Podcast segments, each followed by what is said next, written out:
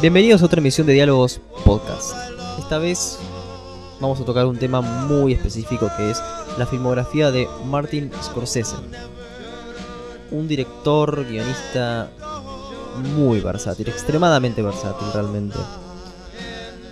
Para eso contamos con la presencia de Nicolás Pérez y por supuesto mi compañero Matías Suárez Holzer. Soy Facundo Guadaño y espero que disfruten de esta emisión. Nos encontramos en otra emisión de Diálogos Podcast y esta vez es bastante particular. Vamos a analizar la obra de Martin Scorsese, los temas subyacentes a su filmografía y contamos con un invitado también especial, Nicolás Pérez, licenciado en Filosofía e investigador de la Universidad Católica de Santiago del Estero. Hola Nicolás, ¿cómo estás? ¿Qué tal? Muy buenas noches eh, a ustedes y a todos los que nos escuchan. Me encuentro también con Matías Suárez Holce. Hola, Matías. Hola, Matías. Hola, Facundo. Bien. Nico, eh, estuve recibiendo información de que editaste un libro. Eh, estoy, en lo, estoy en lo correcto, un libro sobre cine específicamente. Efectivamente, este, publicamos hace unas semanas el libro que ya está disponible, que se llama Imagen y Concepto, que se llama Ensayos Filosóficos sobre el Cine, y que está disponible y que mm, puede ser adquirido ya, pero hay un problema con la pandemia y bueno, algunos envíos no se hacen en Argentina, pero, pero el libro está.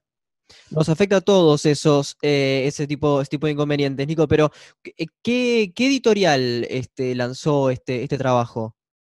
El editorial es la editorial que es una editorial colombiana que se llama Nulio Sinverba. Ustedes seguramente, o los que escuchan pueden conocerla por la de Sergio Barrera.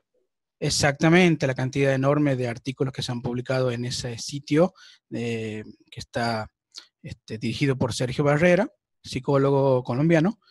Y bueno, también tiene una línea editorial que ha publicado, entre otros libros, el libro de homenaje a Bunge, por ejemplo, que también ha salido por ese editorial, que se, creo que se editó el año pasado. Y bueno, el segundo libro que se editó fue el mío, así que es esa editorial Nullius Inverba de Sergio Barrera en Colombia. Che, Nico, en, este libro, en este libro que editaste, ¿hablas de la obra de Scorsese? ¿Se toca el tema de la filmografía de Scorsese? En este libro justamente no.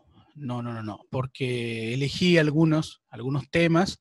Aparte, eh, es un libro que está en parte pensado digamos, eh, en estos últimos años, pero también contiene algunos artículos de años, como hace 10 años atrás, cuando recién, incluso cuando era estudiante, y que escribía algunas cosas sobre cine. Entonces, de algún modo es como darle un cierre a una etapa que tiene que ver con escritos del pasado, también contiene este, algunos eh, escritos que yo, que yo edité en, el, en la página de Facebook que se llama ACMA, Análisis de cine, material audiovisual. También hay unos escritos que yo edité desde hace 5 o 6 años ahí, y tiene algunos artículos nuevos, digamos, que son de desde hace unos años, entre ellos algunas películas, pero no hay ninguna de Scorsese, hay, hay otras películas y o sino sobre otros directores, pero no, no de Scorsese, lo cual no implica que en una segunda edición del libro pueda haber algo de eso. Y contanos un poco, ¿de qué directores hablas en, tu libro? Bueno, en los artículos nuevos, eh, no es que hablo de directores, más bien hablo de películas. Por ejemplo, hay un análisis desde la ética en la película de Watchmen de Zack Snyder y cómo la ética, o sea, la ética de los personajes principales eh, con cuáles éticas pueden relacionarse y hago un análisis de qué, qué postura tiene Rorschach, qué postura tiene el comediante, Ozymandias y demás. Ese es uno. Después hablo sobre Rocky 4, por ejemplo, la película de Rocky 4 y, y hago un análisis de esa película desde la perspectiva de Alexandre Koyev y Hegel sobre El amo y el esclavo, por ejemplo. Eh, hablo sobre los zombies de Romero y de Lucio Fulci. Ahí sí hay dos directores. Y el cine de zombies, como, como uno tiene una visión subjetiva, personal de sus obsesiones, y Romero tiene una, una visión política, social, pero utilizando el mismo material, digamos, que es películas de zombies. Y, hay un artículo que ya había sido publicado en otra revista de Buenos Aires, que es El tiempo y el cine, donde analizo cuáles son los tiempos en el cine eh, en temas, en términos de edición, de tiempo de conciencia, de viajes en el tiempo y demás, que también me parece muy interesante y eso está también en el libro. Pero eso sería una parte del libro. La otra parte del libro son como ensayos pequeños de cosas diversas. A veces crítica de película, a veces este, de actores, a veces este, rejunte de película, a veces un ranking.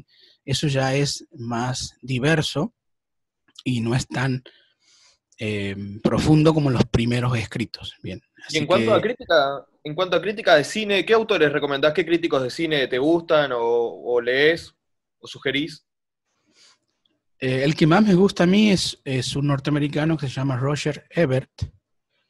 Es un norteamericano que murió hace poquito, hace unos 3, 4 años atrás, este, que tiene libros que son interesantes porque pone el acento en otras cuestiones, no solamente en el cine, sino, por ejemplo, en la música, pone acento en, en que tiene eh, en dirección de actores. Entonces te abre un poco la perspectiva y no solamente se centra en la imagen, digamos, como que la mayoría de los análisis de cine son sobre imagen. En cambio, Ever se centra en otras cuestiones accesorias a veces y eso te abre una perspectiva. Por ejemplo, y tiene un libro muy lindo que se llama Las peores películas del cine. Ese recomiendo. Porque, no, Ebert, ¿con quién era? Roger Ebert se llama. Pero era, una, dupla, eran, eran dos que presentaban películas, Ebert y, otro. En... Ah, eso no, no, recuerdo. Yo, yo leí los libros de él, no sé, es del otro presentador. Pero el libro ese de las peores películas me parece una joya. Bueno, podemos arrancar, ya que estamos con este tema, con cuáles serían las peores películas de Scorsese. No sé si, estás de acuerdo, ¿tenés alguna en mente? Bueno, sí. Eh, digamos que la obra general de Scorsese eh, es buena, ¿no? Digamos, las películas en su mayoría son de buenas para arriba. Mm. Quizás la única película que yo podría considerar mala, en el sentido este que hablamos eh, de una película que, bueno, no, no, no llega a lograrse lo, lo que se quiere, es la segunda película de Scorsese que se llama Boxcar Berta. Esa segunda película me parece que es mala porque es una película que Scorsese la hizo eh, por orden de Roger Corman, este, porque después de la primera película de Scorsese, que es Quien golpea mi puerta, eh, Scorsese no tenía plata, no tenía dinero, entonces eh, Corman, que era el gran productor de, de, clase, de cine de clase B, ¿no? Roger Corman, entonces lo, tomó a, Scorsese como uno de sus directores y le dio el encargo de dirigir esto, Boxcar, Box, se llama Boxcar Berta. Este, aquí en, castellano creo que le pusieron el tren de Berta o algo así. Bueno, y esa película es una película que no tiene timón, va, son como escenas todas puestas allí unas sobre otras, e incluso tiene escenas de sexo, como tiene la primera película de Scorsese, de Scorsese, ya voy a contar por qué, que Scorsese no, no quería filmar. De hecho, no filmó más escenas de sexo, salvo en la primera película y en la segunda. ¿Estas películas de qué año son? 1960, a ver, cerca de los 70 deben estar, ya me fijo bien. 72. estamos en el, comienzo de los 70 con Boxcar Berta. Ah, 72. 1972 es Boxcar Berta. Eh, ¿Y por qué tenía escena de sexo? Porque era una manera de que se pueda distribuir la película y que gane alguna plata, digamos. La primera película, que es buena, que se llama Quien golpea mi puerta, también tiene escena de sexo cuando, cuando Scorsese presentó ese film sin las escenas de sexo. Lo que le dijeron los productores es que no podían distribuirlas si no tenía un gancho, y ese gancho era que le pusiera escena de sexo. Entonces él se, eh, introduce dos escenas de sexo, una con la novia y otra con una fantasía sexual que se imagina el protagonista, Harvey Keitel, este, que tiene sexo con varias mujeres, pero eran solamente agregados de, digamos, por motivos de producción. Y lo mismo sucede en la segunda película. Ahora, pero por lo menos recordemos un poco lo que es este, esta película Boxcar Bertha para el que no es muy familiar. Es una película ambientada después de la, de la Gran Depresión.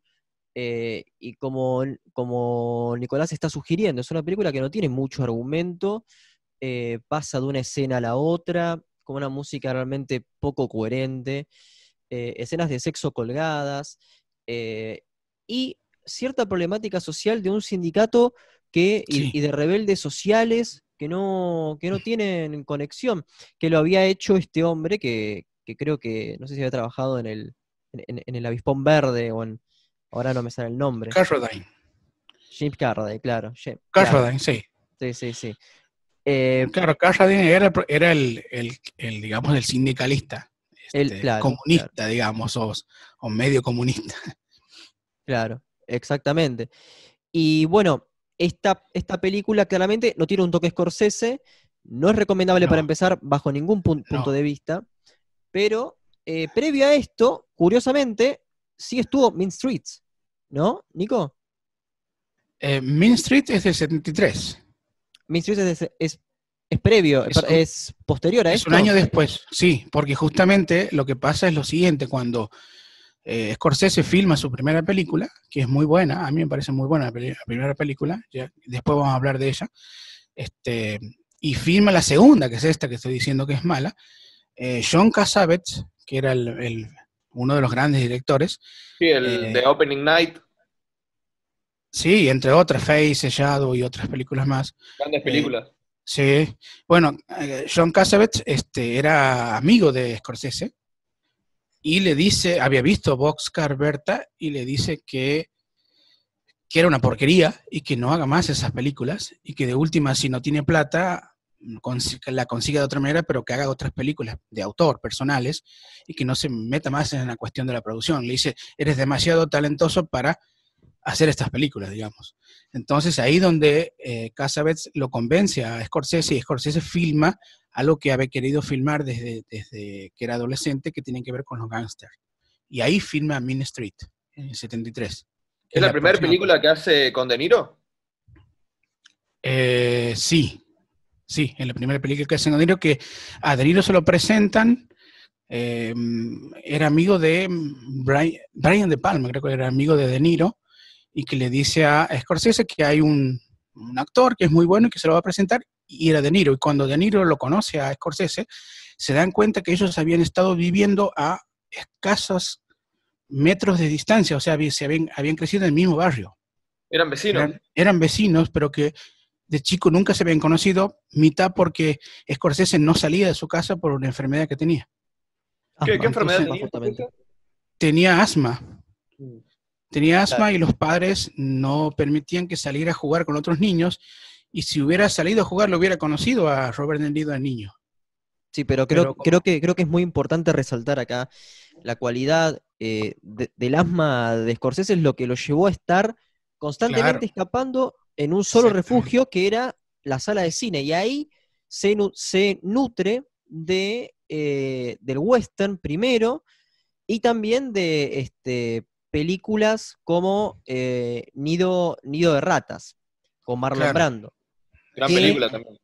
Claro, claro, que este, unos años, bueno, muchos años después, en el 2010, en Aledor Chuelia, una, un documental homenaje a Elia Kazan, eh, mira, eh, rememora este, la película con Marlon Brando y dice, este es el cine real, este es el cine de, mi barrio y de, las personas que yo encontraba ahí. Y los miraba, estos tipos duros y fracasados. se nota la influencia del personaje del Malevo, ¿no? En, esa película que, repercutirá en Scorsese posteriormente. Claro, claro, pero, pero Scorsese... Hay, una semejanza entre ese personaje y el de Toro Salvaje, por ejemplo. Claro, pero, pero ahí Scorsese los mira y dice, ¿quién puede sentir empatía por estas personas? ¿Quién puede sentir empatía por tipos tan repulsivos como era Marlon Brando y todo, y todo ese barrio, ¿no? Por eso cuando decías De Niro y Scorsese en un mismo barrio, recordemos que eran barrios conflictivos, ¿no? Barrios realmente complicados. Claro, el barrio en que creció Scorsese era Pequeña Italia, Little Italy, mm. que era un barrio, él no, él no nació allí, nació en Queens, pero se mudaron hacia allí porque eran descendientes de italianos. Entonces, ahí había una gran cantidad de italianos y Scorsese creció en ese barrio y ahí donde prevalecía la mafia. Y Scorsese podía ver a los mafiosos desde sus ventanas. Incluso la, la narración que hace Scorsese, por ejemplo, en, en Goodfellas, cuando habla de Poli, del personaje de Cicero, Poli Cicero, creo que, se llama el gánster de la cuadra, esa descripción que hace Scorsese es la que él sentía cuando era niño. Él decía que los gángsters eran personas que eran intocables, que podían no trabajar y tener mucho dinero, que todo el mundo los respetaba, que eran alguien, digamos, en el barrio, y él los admiraba de algún modo. Y, y digamos, el sueño de niño, de chiquito, era ser uno de ellos. De hecho, Goodfellas este, Ray Liotta en Goodfellas es Scorsese. Eh, la idea de que si, yo hubiera sido gángster, hubiera sido el personaje de Ray Liotta, que está en Goodfellas, este, porque él los admiraba. Eran como los, los dioses, digamos, del barrio. Y era un barrio bastante duro, por supuesto. Bueno, en una película que dirigió Robert De Niro y que también actúa, que se llama Una historia del Bronx, of Tal, eh, of Bronx, justamente se ve esto que estás diciendo se puede decir que lo mismo que veía Scorsese, veía De Niro en su barrio. Claro, porque vivían en el mismo barrio. Ese es el tema. Y ellos no se habían conocido porque Scorsese no salía a jugar con otros chicos. Y como dice Facundo, el asma le permitió ser cineasta porque él, cuando es adulto, él elige la... Él cree que debía ser sacerdote, que es otra de las, las de las cuestiones personales de Scorsese, pero que al final termina decidiéndose por el cine y todo ese cine le vino porque él se pasaba todo el día viendo películas. Ya porque los padres los llevaban al cine o porque él veía en televisión, porque no podía salir a jugar afuera. Esperemos que con esta cuarentena salgan muchos Scorsese. sí, ojalá, ojalá, ojalá. O por lo menos escritores, o por lo menos como Newton, ¿no? Que descubrió toda la física porque estaban recluidos por la peste. Ahora, eh, vale detenerse un poco sobre Min Streets, ¿no? Tenemos acá básicamente, en Min Streets tenemos una especie de guía de lo que va a ser este, la obra completa de Scorsese. La culpa católica, la mafia, la familia y los códigos entre estos grupos. ¿no? Tenemos ahí al, personaje, al personaje principal, que no recuerdo el nombre, no sé si Nico lo... Charlie. Charlie, que quiere interesar a Johnny Boy. A Johnny, eh, claro. Claro, que es este de Niro. Y claro, eh, hay, una escena, la, del fuego, a ver si no, no, la podés este, describir. Eh, la película comienza con imágenes religiosas, comienza filmando eh, estatuas dentro de una iglesia, o sea, primer plano de la cara de la estatua de Cristo, las piernas, la estatua de María sosteniendo a Cristo y la iglesia por dentro, y una voz en off, que es uno de los recursos muy usados por, por Scorsese, dice lo siguiente, y el que habla es Harvey Keitel, que es Michael, que dice, yo vengo todas las semanas a confesarme al, Padre y el Padre me da siempre los mismos, la misma penitencia. Recete 10 Padres Nuestros, 15 Ave Marías. Y él dice, yo creo que no se pueden este, eh, digamos, este, purgar los pecados con estas, con estas rezos. Creo que se deben purgar los pecados por algo que uno hace en la vida real. Ese es la, el, digamos, el, el silogismo que hace Harvey Keitel, que es Michael. Y él cree, él cree que Dios le da la misión divina de cuidar a Johnny. Johnny Boy es el personaje de Robert De Niro, que es un personaje, eh, a ver, es, parece un niño grande, digamos, alguien que solamente hace lo que se le viene en gana y no tiene ninguna responsabilidad con los demás. Y Harvey Keitel siempre lo está cuidando, lo está intentando ayudar y todos los personajes, su novia, sus amigos le dicen que no entienden por qué hace eso con Johnny.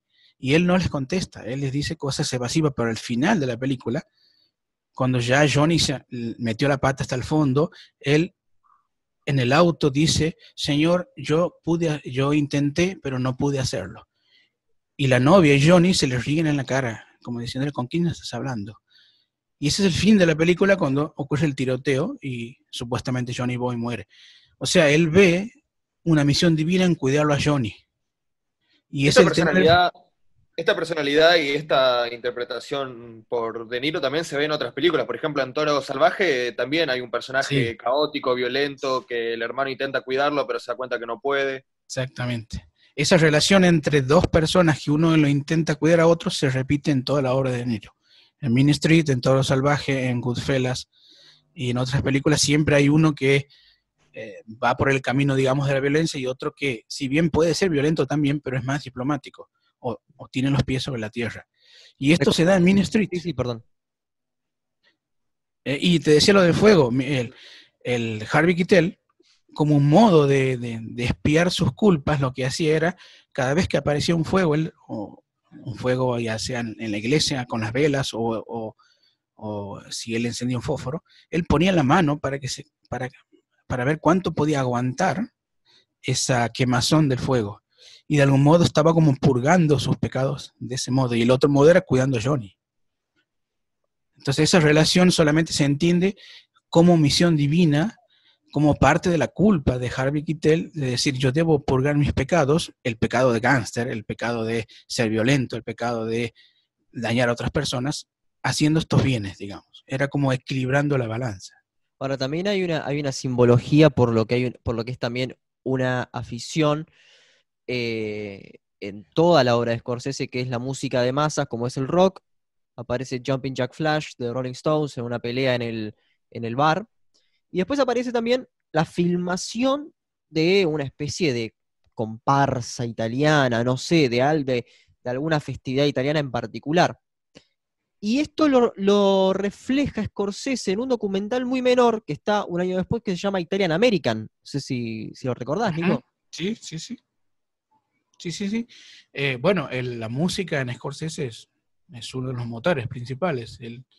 Las películas de Scorsese son muy musicales y muy sonoras, digamos, en ese sentido.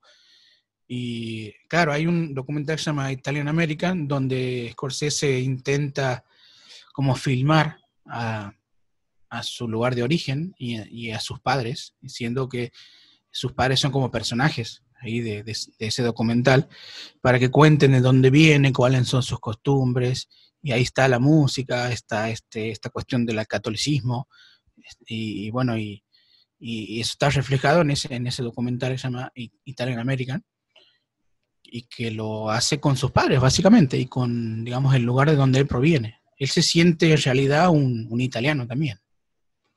Y además, este, Martin Scorsese lo que encontraba en su vida, en su vida cotidiana, era cierta eh, simpatía con algunas películas que mostraban tensiones dentro de la eh, propia familia, como Al Este del Edén.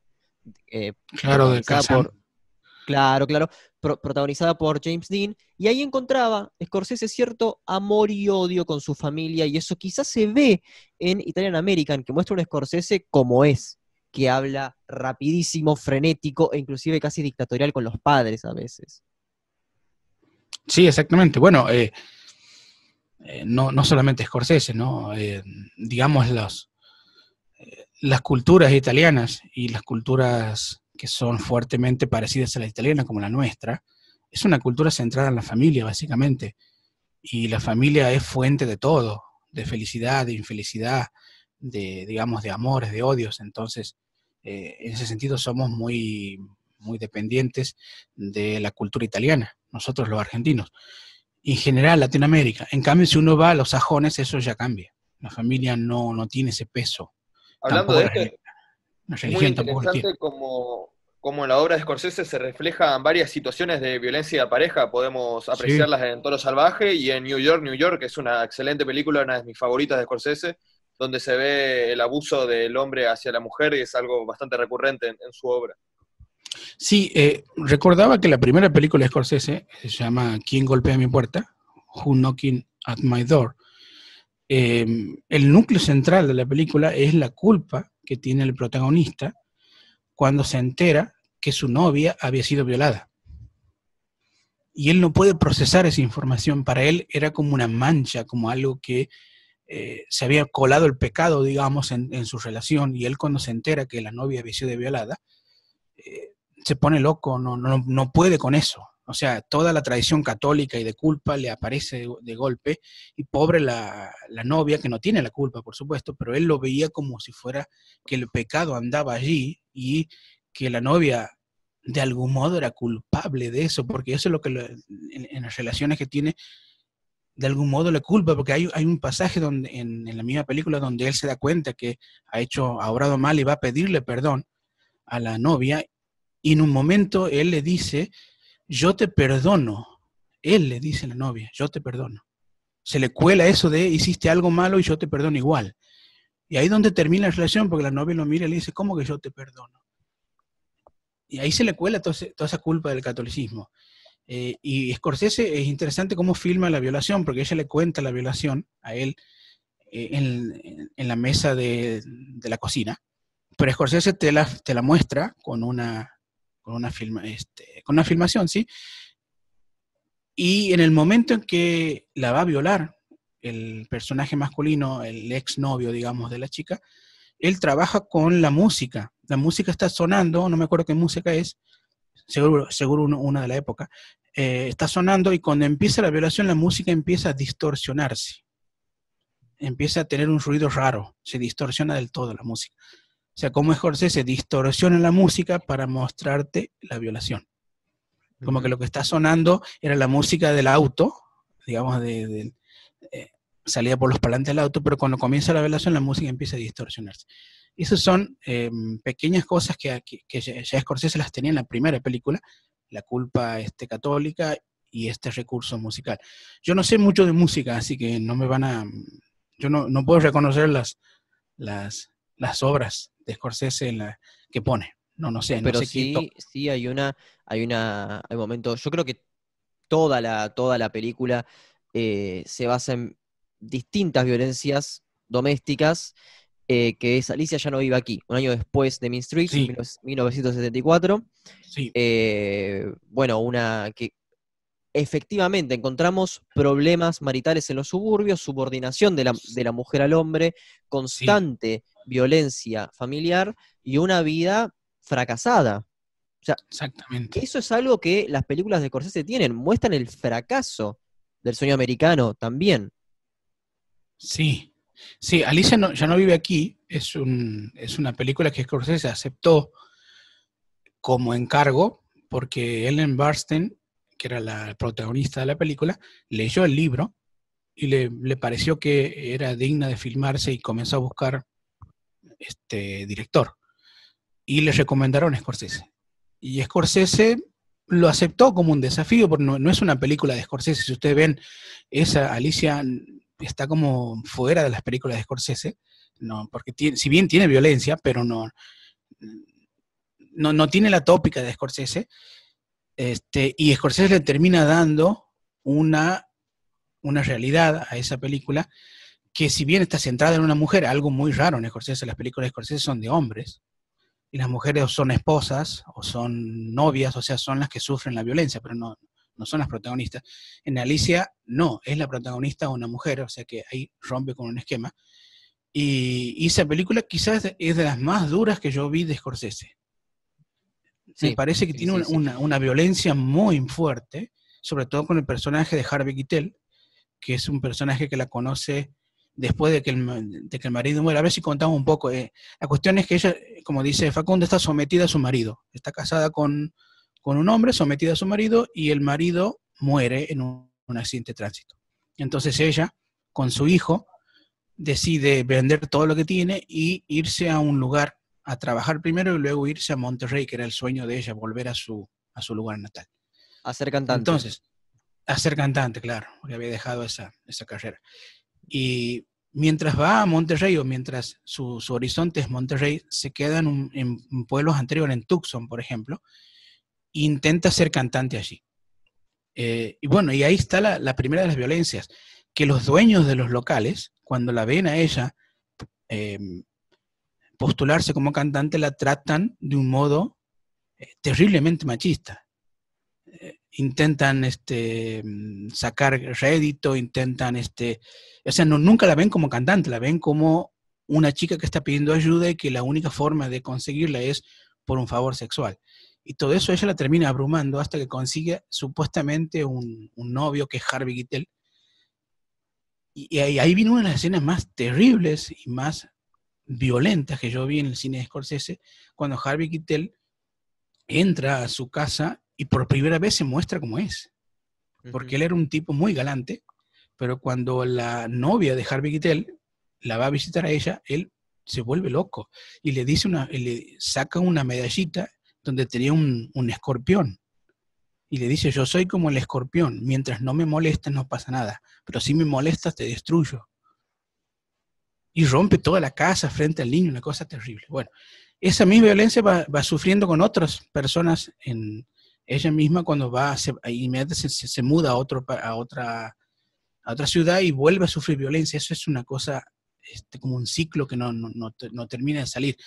Realmente es muy, ¿cómo decir? Muy incómoda la película para verla. Además también el hijo, el hijo de Alice también eh, toma como una especie de camino descarriado. Un chico que tendrá 12 años, 13 años, que está con la, con la chica, que ahora no se me viene el nombre a la cabeza, que, es también una de las de, los personajes principales de, Taxi Driver. Claro, ahí aparece la, la Jodie Foster. Claro, yo, es la eh, primera aparición de Jodie Foster como, como, una niña este, superada, digamos, que tenía 12, 13 años, pero que lo quería llevar al, a este hijo de, Alice a robar cosas, a decir, vamos a emborracharnos. O sea, ella se veía como una adulta. Y es un personaje tremendamente carismático, el, que, el que Jodie Foster hace ahí en esa película. Y está no más de 10 minutos, sin embargo, se casi se roba la película bueno, creo que podemos pasar al 76, que es el año en que se estrena Taxi Driver, una de las películas más eh, conocidas, más exitosas de Scorsese y, también una de las mejores películas, creo que, estamos de acuerdo todos, del cine eh, en general. Sí, sí. Y Jodie Foster trabaja ahí, claro. Como una prostituta. Es la primera película eh, tremendamente exitosa que hace Robert De Niro, ¿no? Eh, sí, aunque creo que la película más exitosa de Niro es este Cabo de Miedo. Pero es muy posterior a Taxi Driver. Sí, es muy posterior, pero ese, yo diría que esa es la verdadera película taquillera, digamos. Claro, estamos diciendo éxito taquilla acá. Claro, éxito de taquilla, no éxito de crítica, digamos. Claro. Que sí, Taxi Driver, incluso la anterior, Alicia ya no vive aquí, eh, Ellen Barstein gana el Oscar por la interpretación que hace, y es muy bien criticado, lo mismo que Mean Street. O sea, de a poco Scorsese se va em, instalando en el cine de, Hollywood, pero sí, Taxi Driver es la, es la primera gran obra maestra de, Scorsese, pero no en taquilla, digamos. Eh, la, taquillera es Cabo de Miedo. ¿Qué, reflexiones filosóficas te inspiran Taxi Driver?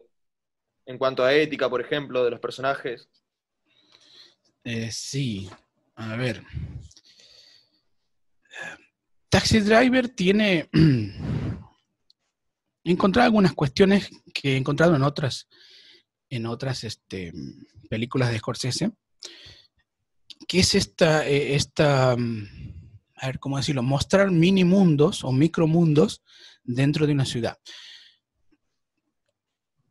En Taxi Driver, por ejemplo, el taxi, o sea, el habitáculo del taxi, era un lugar para que ocurrieran cosas extrañas.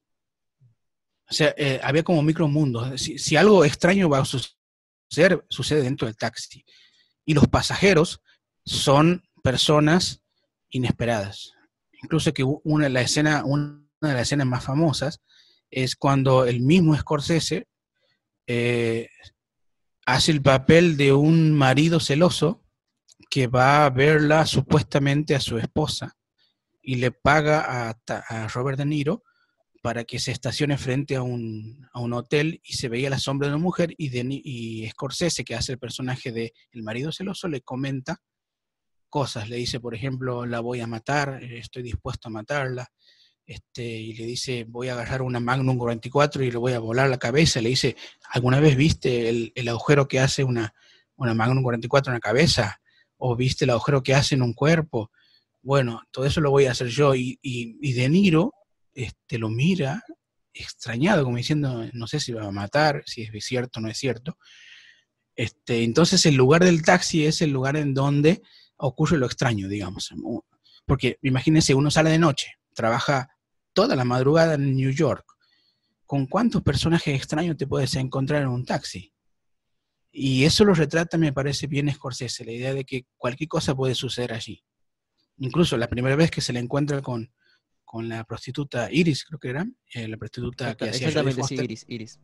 Claro, se, se le encuentra subiendo al taxi y él le llama poderosa la atención porque era una niña pintada y vestida como prostituta y le dice, arranca, eh, llévame de aquí.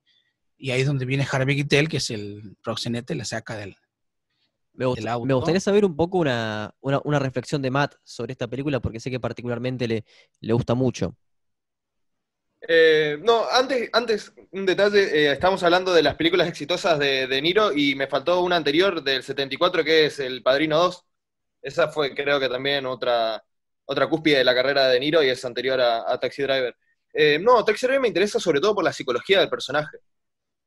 Me interesaría por ahí si, si con Nico se podría hacer una reflexión sobre la ética de las acciones de este personaje porque comete a ciertas atrocidades eh, poniéndose en un papel de héroe, pero a la vez es un personaje alienado que uno no sabe hasta qué punto está 100% consciente de sus actos, ¿no? Cuando tiene las fantasías de matar al presidente o cuando va a salvar a la chica prostituta. Eh, ¿Cómo se puede evaluar? ¿Es un personaje bueno o es un personaje malo o es un personaje de una moralidad neutra?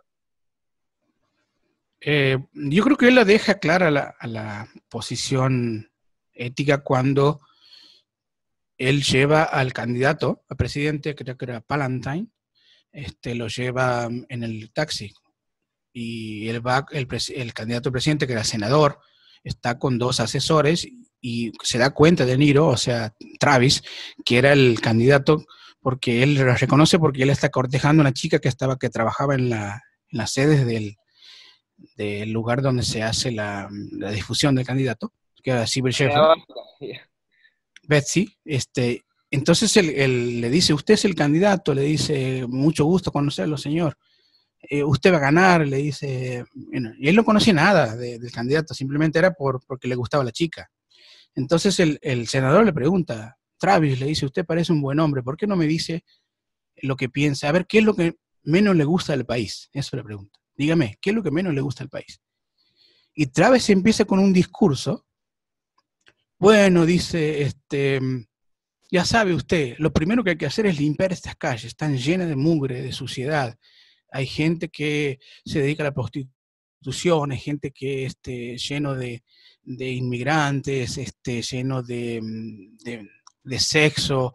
Entonces estaba como poniendo una posición ultraderechosa, digamos, y el candidato lo Típico de taxista argentino, ¿no? Exactamente, es un tipo, es un tipo que taxista, en donde le decía todo lo, que uno puede esperar de una posición de derecha. Este, entonces el, candidato se, se, da cuenta que entre sus votantes están, están esas personas y no le gusta verse representado allí, ¿no? Entonces me parece que desde un punto de vista ético es, es una posición de que la justicia de algún modo está del lado de que puede hacerla, o sea, del, más fuerte, digamos. Del, yo puedo hacer, yo, Travis, puedo hacer esto. Por ejemplo, deshacerme de cierta escoria que yo considero que no debe existir. Me parece que esa es la base moral, la, idea de la justicia de Trasímaco, digamos, cuando Sócrates le pregunta, ¿y cuál es la justicia de Trasímaco? Y Trasímaco le dice, la imposición del más fuerte. Y creo que Travis... se ve en su cine de mafiosos, ¿no? Claro, claro, exactamente. Pero Yo puedo hacerlo. Es, una película post-Vietnam. Las acciones de Travis se pueden, entender a partir de la lógica que tiene la sociedad norteamericana post-Vietnam. Él es un ex, eh, un ex, no, perdón, es un veterano con insomnio, alienado de la sociedad y, que después de, ese calvario se encuentra con taxistas mediocres y le pide consejo a un taxista y le parece una porquería, porque es un, realmente es un, es un consejo de una persona eh, común, común y corriente, y el tipo quería algo, algo más. Y ahí Robert De este Travis, le dice, me parece una estupidez lo, que me estás diciendo. Y esas frases son tan poderosas, ¿no? Que un tipo viniendo de la guerra de Vietnam pueda decir, luché por las calles de Nueva York llenas de prostitución, droga y caos, porque a, Jodie Foster la conoce en medio de un, no sé si eran tiroteos o caos, en plena calle, y encuentra prostitutas y se horroriza al ver que son chicas de 12 años. Sí, le dice, mm, es lo más tonto que he en mi vida. Después que el otro le da el consejo. Y, el personaje del que le da el consejo dice, bueno, Travis, no soy Ventro Russell. Soy un, soy un taxista común. Haz lo, que, haz lo que quieras. Porque Travis le dice eh, exactamente, mira, le dice, porque él le había dicho anteriormente si tenía pistola. Le dice, tú andas en, todo el, en toda la ciudad, le dice a Travis. Y Travis dice que sí. Porque incluso Travis dice, a mí no me importa que entre negros, así con esa, niggers, digamos. Este, no me importa, yo, yo lo hago igual. Y como sabía que él se metía en esos lugares, digamos, peligrosos, el, el, taxista amigo le dice, ¿tienes pistola? Y le dice, no. Y en ese momento, cuando le dice, ¿tienes pistola? Y Travis le dice que no, él lo que hace está por tomar una, ¿cómo se llama aquí? Una especie de uvasal, a ver cómo sería, un efervescente, una pastilla efervescente, que tiene el vaso de agua y él pone la pastilla. Y cuando el otro está diciendo si tiene, si tiene pistola, la cámara de Scorsese va hacia el vaso y la pastilla empieza a hacer efervescencia. Y Travis la, mira, la pastilla, y entonces es un juego entre plano y contraplano de la cara de Travis y la pastilla haciendo efervescencia, como si mostrara la mente de, Travis maquinando y diciendo, ¿qué voy a hacer? Aquí, aquí hay algo que puedo hacer con la, cuando el otro le menciona la pistola. Y por eso que cuando lo vuelve a ver, era para pedirle la pistola que no se anima, porque el otro es, es al mismo el que le dice, eh, ¿qué debo hacer? Yo, yo, yo siento que, estoy, que mi vida no está completa, yo necesito hacer algo, pero no se anima a pedir una pistola. Después la compra, por supuesto. Pero sí, ahí en, esa, en esas situaciones que el otro le da un consejo lo más tonto y Travis le dice, lo más tonto que he oído en mi vida. Notamos también en, esta película el primero de los soundtracks eh, reconocibles de Scorsese a cargo de Bernard Herrmann. ¿Sí? Exactamente. Yo creo que recién en Mean Streets podemos ver en el comienzo con Be My Baby, em, que es la gran producción de ahora que no no puedo recordar el productor norteamericano, eh, pero bueno, eh, Be My Baby. Eh, después, con Bernard Herrmann se hace este, un ícono, la canción de Taxi Driver, que de hecho ahora la vamos a escuchar. Esa, esa canción deja una impronta en las películas este, de Martin Scorsese. También tenemos una escena icónica que es cuando habla Travis frente al espejo. Es una escena improvisada por De Niro, ¿no? Eso de improvisado es una manera de decir. Eh, la forma de trabajar de Scorsese, eh, a ver, si bien mm, era improvisada en el sentido que no estaba escrita, o sea, porque Scorsese, algunos guiones lo escribía en colaboración y otros no, pero lo que hacía Scorsese era dibujar, hacía storyboards, dibujaba todo. Entonces esa escena no estaba dibujada, no estaba dibujada por, por Scorsese, y escuchaba a De Niro, que De Niro le, había planteado la escena. Entonces lo que Scorsese le decía era, a ver, hacé la escena. Entonces De Niro la hacía y de Scorsese le decía, no me gusta hacerla de nuevo, y así. Entonces, si bien era improvisada, pero de última, Scorsese debía aprobar esa improvisación. Quiero decir que cuando la escena estuvo aprobada, no fue la primera vez que la hizo De Niro, digamos, sino fue la vez en que Scorsese le dijo, esta es la escena que queda. Quiero decir, era improvisada porque no le había escrito. Scorsese, pero no era improvisada en el sentido en que le salió de una de primera, no, no es la primera toma, es la, es la toma que le gustó a Scorsese. Entonces, yo diría que es, eh, tiene un matiz eso. Scorsese no, improvisada. algo así.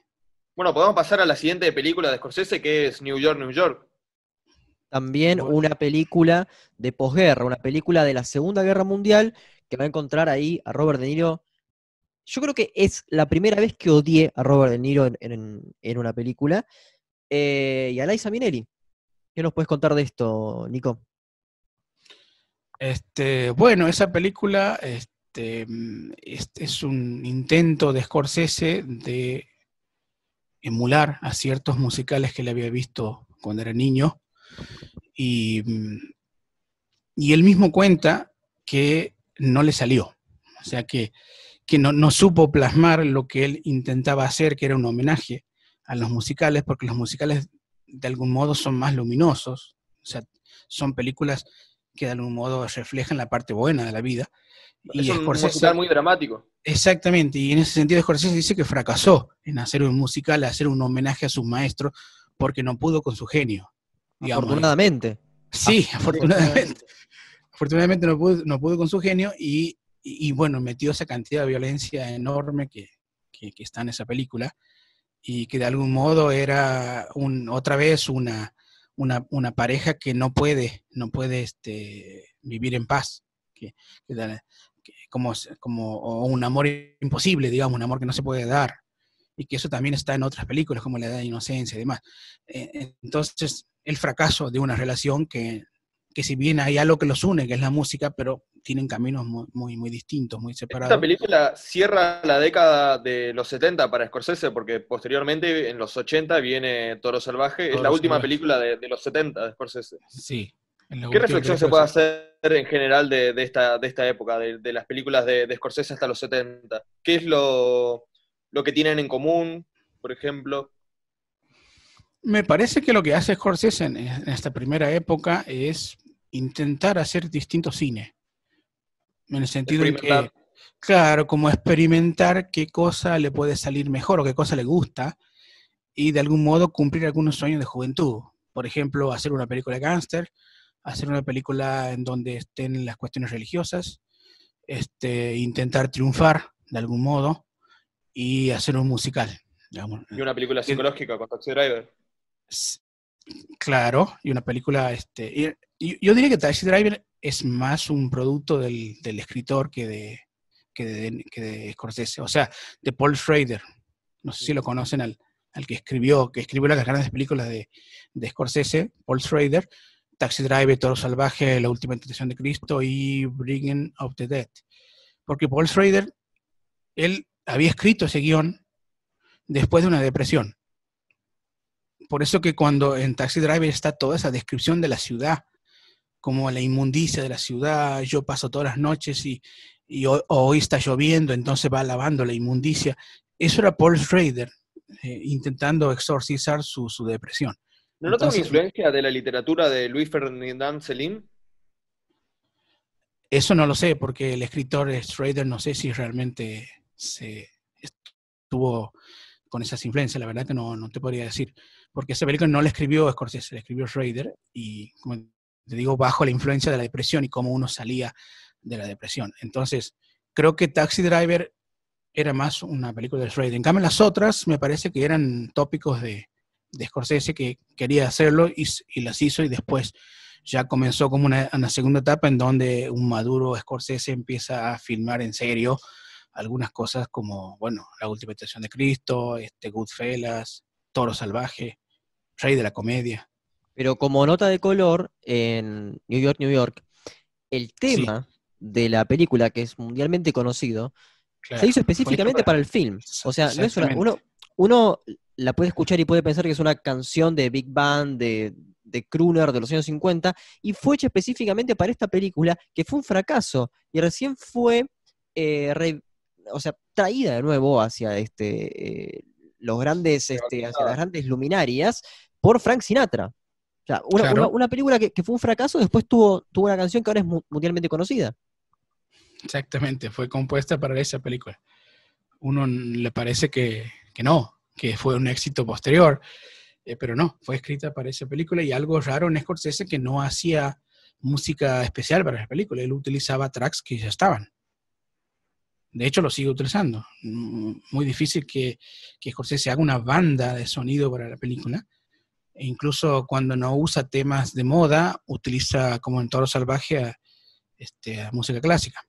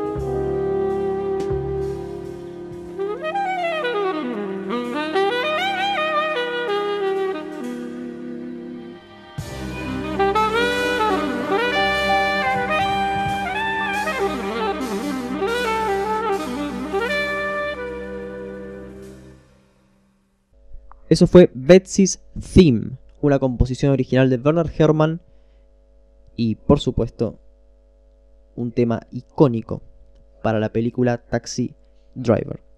Bueno, ya que nombramos a Toro Salvaje, eh, podemos hablar un poco de esta película, ¿no? La primera película de la década de los 80 de Scorsese, con Robert De Niro de protagonista también, y una particularidad que está filmada en blanco y negro. No sé si será la, única película de Scorsese. La primera es blanco y negro también. La primera es blanco y negro. Pero, pero por distintas razones, ¿no? La primera fue decididamente pensada en blanco y negro porque Scorsese estaba bajo el influjo de Cassavet y del cine italiano que él quería emular, digamos, Rossellini y otros más. Entonces la hizo porque le parecía que ese era el modo de filmar eh, como sus maestros, digamos. En cambio, Todos Salvajes por otra razón. Él cuenta que la razón de, filmar en blanco y negro era que ese año se, habían, se iban a estrenar, de hecho se estrenaron cuatro películas de boxeo, entre ellas Rocky 2. Entonces, cuando decidieron con, su director de cámara qué hacer, dijo, tenemos que hacer, hacer, algo distinto, no podemos hacer lo mismo que hicieron los demás. Entonces ahí decidieron filmar en blanco y negro. ¿Y de esta película qué nos podrías eh, comentar en cuanto a la ética de los personajes o la filosofía que subyace? Bueno, en cuanto a la, ética de los personajes, no, se distingue mucho de, las otras, la violencia familiar, otra vez, entre hermanos y demás. Lo que sí me parece que eh, eh, la película esta, la Rising Bull, es quizás la, técnicamente, ¿cómo decirlo?, la más variada técnicamente, o sea, es donde Scorsese utiliza más instrumentos técnicos eh, en su filmación para mostrar distintas facetas de personaje, incluso las peleas están filmadas con distintas eh, aproximaciones de cámara, con distintos este, objetivos de cámara. Entonces, como que Scorsese se, se, luce, digamos, desde un punto de vista técnico en la película. Eh, creo que para... Claro, recuerdo, por ejemplo, la, última pelea, si no me equivoco, donde deja sangre en las cuerdas del ring. Esa pelea es increíble en lo técnico, cómo está filmada. Claro. Eh, por ejemplo, hay varias peleas en la, en la película pero la primera, por ejemplo, que pelea contra Reeves, la Mota versus Reeves, y la segunda, que es la, del, la de Robinson, Sugar Ray Robinson, eh, nota de color. La Mota peleó seis veces con Sugar Ray Robinson. El, verdadero La Mota, digamos, peleó seis veces y ganó solamente una. Las, otras cinco las perdió. Y, una de las últimas, creo que es la última en la que está, la que dice Bosmat, que está al final, eh, que pierde, digamos, de una manera brutal la paliza que le da Robinson. Bueno, las dos primeras peleas de, de, Reeves y con Robinson, hay una cámara que está dentro, no es una gran cosa, está dentro, este, tiene planos medios, tiene primeros planos para, este, para algunos rostros y nada más que eso. Pero con el tiempo, cuando va, van teniendo otras escenas, eh, o sea, otras peleas, eh, comienza a colarse un humo. Hay, hay una pelea eh, que, es la que pierde él por decisión con Robinson, creo que sería la tercera, en donde ya había un, humo que aparecía raro. ¿De dónde viene ese humo? Alguno puede justificar o con los cigarrillos o con lo el vapor de la transpiración de, la gente también Bueno, bueno, pero era demasiado. Pero en cambio, en la última pelea ya con Robinson, la última que lo, Robinson este, le gana por nocaut técnico, ahí sí, ya Scorsese dice, bueno, esta, esta pelea no es real. Yo la tengo que filmar de un modo surrealista. Por eso salta sangre al, jurado, ¿no? Salta sangre al jurado, aparece el humo eh, como, como separando el ring de los demás. La parte de atrás del ring se ennegrece y no aparece el público. Es, como si estuviera él con Robinson y nadie más. Incluso eh, silencia todo. Y, la, y, hay una escena en que Robinson está parado frente a, a Shaggy LaMotta antes que Shaggy LaMotta le dice que le pegue. Robinson está cansado, como diciendo, ¿qué voy a hacer? Se, pone frente a Shaggy LaMotta y se lo filma con, con, un, con una cámara que se llama gran angular, que esa cámara lo que hace es aplanar la, la pantalla y a la, y a la vez le hace un zoom. Entonces Robinson empieza a fundirse con el paisaje y acercarse hacia, hacia nosotros como si fuera un monstruo, porque encima ennegrece todo y Robinson aparece como un monstruo. Y le pega la última este, trompada a Robin, eh, que es donde sale la sangre, y eso es todo silencio. En cambio, cuando le pega la trompada, inmediatamente sale el sonido. O sea, pasa de silencio a un sonido brutal, que es el, la trompada que le pega Robinson a Shaggy Mota. Bueno, todo eso lo hace en la última pelea y, no es una pelea realista, es una pelea surrealista, es una pelea poética, si quieren ustedes. Y otra cosa interesante. Sí, sí. ¿Cómo? No, no, que, es una película que puede vincularse con un clásico del cine negro que es The Setup, de 1949, la película producida por la RKO, no sé si, si, si te es familiar, Nico, esa. Eh, no lo recuerdo en este momento. ¿En, qué parte se estaría conectándose? Efectivamente, como, como en The Setup vemos a un luchador en el cual su vida es miserable y en el cual vemos de nuevo una especie de, antihéroe. No vemos una persona que triunfa en, ningún momento.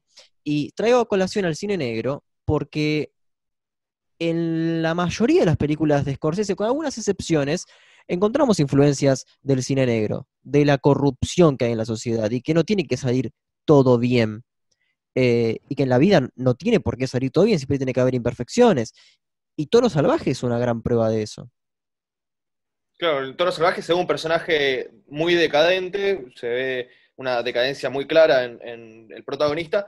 Y esta película, en ese aspecto, me hizo acordar, por ahí Nico está de acuerdo, con una película de Abel Ferrara, eh, llamada Un mal policía, un mal teniente. Claro, Bad Lieutenant, sí. Exactamente. Con Harry Keitel. Sí, sí. Claro. Claro, ahí también se ve una Corrupción. un personaje en decadencia, sí. Claro.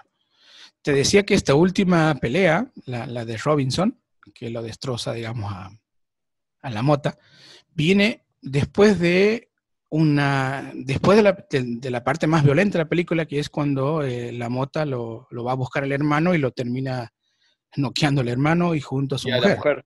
Claro. Bueno, después de eso este, hay una pelea más con un, uno, uno que defiende el título y la mujer le dice que lo llame el hermano para, pedirle perdón. Y él este, llama, lo atiende el hermano, pero él no se anima a, hablarle. Y inmediatamente viene esta película, eh, perdón, esta pelea. Y Scorsese me parece a mí que lo, lo intenta redimir, como diciendo, el castigo que estoy recibiendo con Robinson es, me lo merezco, digamos, porque, porque esta es la manera, porque es, hice cosas mal y me merezco el castigo. Y fíjate que eh, lo que hace Scorsese es que él está agarrado al ring con, con una mano con la derecha, creo, pero a veces se agarra con la izquierda. Y si uno se da cuenta y está parado recibiendo todos los golpes, es como si estuviera crucificado. Mm, no lo había notado. ¿Cómo? No lo había notado, por eso deja sangre en la cuerda del ring. Exactamente, está, está siendo crucificado, digamos, está, está expurgando sus culpas de algún modo. Y en la, y en la, en la simbología religiosa también eh, la mota eh, se ve con cierta. Hay, hay, una especie de trabajo de cámara de Scorsese en el, que las escenas sexuales de la mota tienen cierta eh, dificultad para, consumarse y la cámara lo que muestra es a imágenes religiosas, crucifijos, cosas así, ¿no? Como que es una parte de, cierta culpa también. Y como nota de color, cabe destacar quién es el hermano, ¿no? De la mota que es, está hecho por Joe Pesci. Bueno, Joe Pesci, enorme actor. enorme actor, quizás el más injustamente olvidado de la, de la filmografía de Scorsese, porque uno recuerda como protagonista a Harvey Keitel o a De Niro, que es el máximo protagonista, pero Joe Pesci están en casi todas las grandes películas y es un actor, creo que es el mejor actor, por ejemplo, del irlandés, Joe Pesci es el mejor actor. Y creo que se, se lució más allá de la filmografía de Scorsese, ¿en qué otras películas trabajó? Que recuerde. ¿Se lo vincula más a Scorsese? Yo no, recuerdo que esté en otra película, por ejemplo. Eh, sí, yo recuerdo algunas películas de, Joe Pesci, pero que hacía personajes de comedia. Mm. no, no, no de este estilo, digamos, de, de personajes así tan o violentos en un punto como en Goodfellas, o, o de esta relación con, con Robert De Niro tipo diplomático, digamos. Sí lo he visto en, en, en, comedias, no recuerdo el nombre de algunas en este momento, pero no, no en papeles parecidos. Y por eso digo que es un gran actor, porque es un actor que puede hacer varias cosas. Yo divido los actores en dos, los, los actores limitados y los actores que no son limitados. Cuando digo limitados significa que no tiene un amplio registro de actuación. Y eso no significa que sean malos ni, ni buenos. Hay actores limitados muy buenos y actores Jack limitados Nicholson, muy por malos. ejemplo, ¿no? Bueno, Nicholson es un tipo de actor limitado. El Nicholson no puede hacer, o mejor dicho, solamente le sale un tipo de personajes. Aparece Y- en The Department de, de Scorsese. Sí, entonces me parece que son, es un actor limitado. Que algunas cosas lo ha hecho bien, otras no me gusta tanto. Y Daniel Day-Lewis es otro actor limitado. En el sentido este, ¿no? Que hace siempre personajes que son parecidos. Eh, Y hay otros actores que no son limitados. Viggo Mortensen no es limitado, Johnny Depp no es limitado. Este, pueden ser malos o buenos, pero no son limitados en ese sentido. Y Joe Pesci me parece uno de los no limitados, que puede hacer cualquier cosa que se le ponga. Te puede dar miedo como en Goodfellas o te puede dar un poco de compasión como en Toro Salvaje. Y también, bueno, pasando a, actores que son realmente versátiles, tenemos una película que hizo justamente que se peleen de una manera muy fuerte De Niro con Scorsese, que es el rey, el rey de la comedia, ¿no? Eh, una película también demasiado cruda y que hoy se puede considerar de culto, pero que en su momento no fue bien recibida por, por la crítica. A mí me parece una de las mejores de Scorsese, de hecho. Sí, sí, sí. Bueno, ahí, ahí Robert De Niro en otro papel, ¿no? En, en- en que lo ha hecho bien, me parece a mí. En- Robert De Niro lo hizo bastante bien. Creo que, que Scorsese eh, dijo que esa fue la mejor actuación de De Niro. Él dijo eso. No ¿Por qué Toro se pelearon? Salvaje. Esa, esa historia no la conozco. Eh, no, eso lo dijo Facundo, yo no lo conozco esa. Sí, sí. Por- porque había sido, había sido una película tan, tan oscura que no quedó demasiado a gusto eh, Robert De Niro y la relación se puso un poco tensa y recién van a volver a cruzar este, caminos en Goodfellas. Eh, fíjese que Robert De Niro era prácticamente eh, del casting eh, de, Sí, de Martin Scorsese. Si hacemos el repaso, estuvo prácticamente en todas las, las películas previas al, al- al Rey de la Comedia. Y después desaparece. Ah, Desaparece pasaron hasta el siete años 85 se después. After Hours y. Claro. claro. Pasaron Sí, ocho claro. años del Rey de la Comedia hasta Goodfellas. Pero lo más importante, creo, del Rey de la Comedia es la sensación de alienación que da el mundo del espectáculo. Un tipo que quiere ser alguien, y si sos alguien es porque estás en la televisión, eh, imitando a Jerry Lewis. Sí, Y este tipo, Rupert Pupkin, eh, Sí.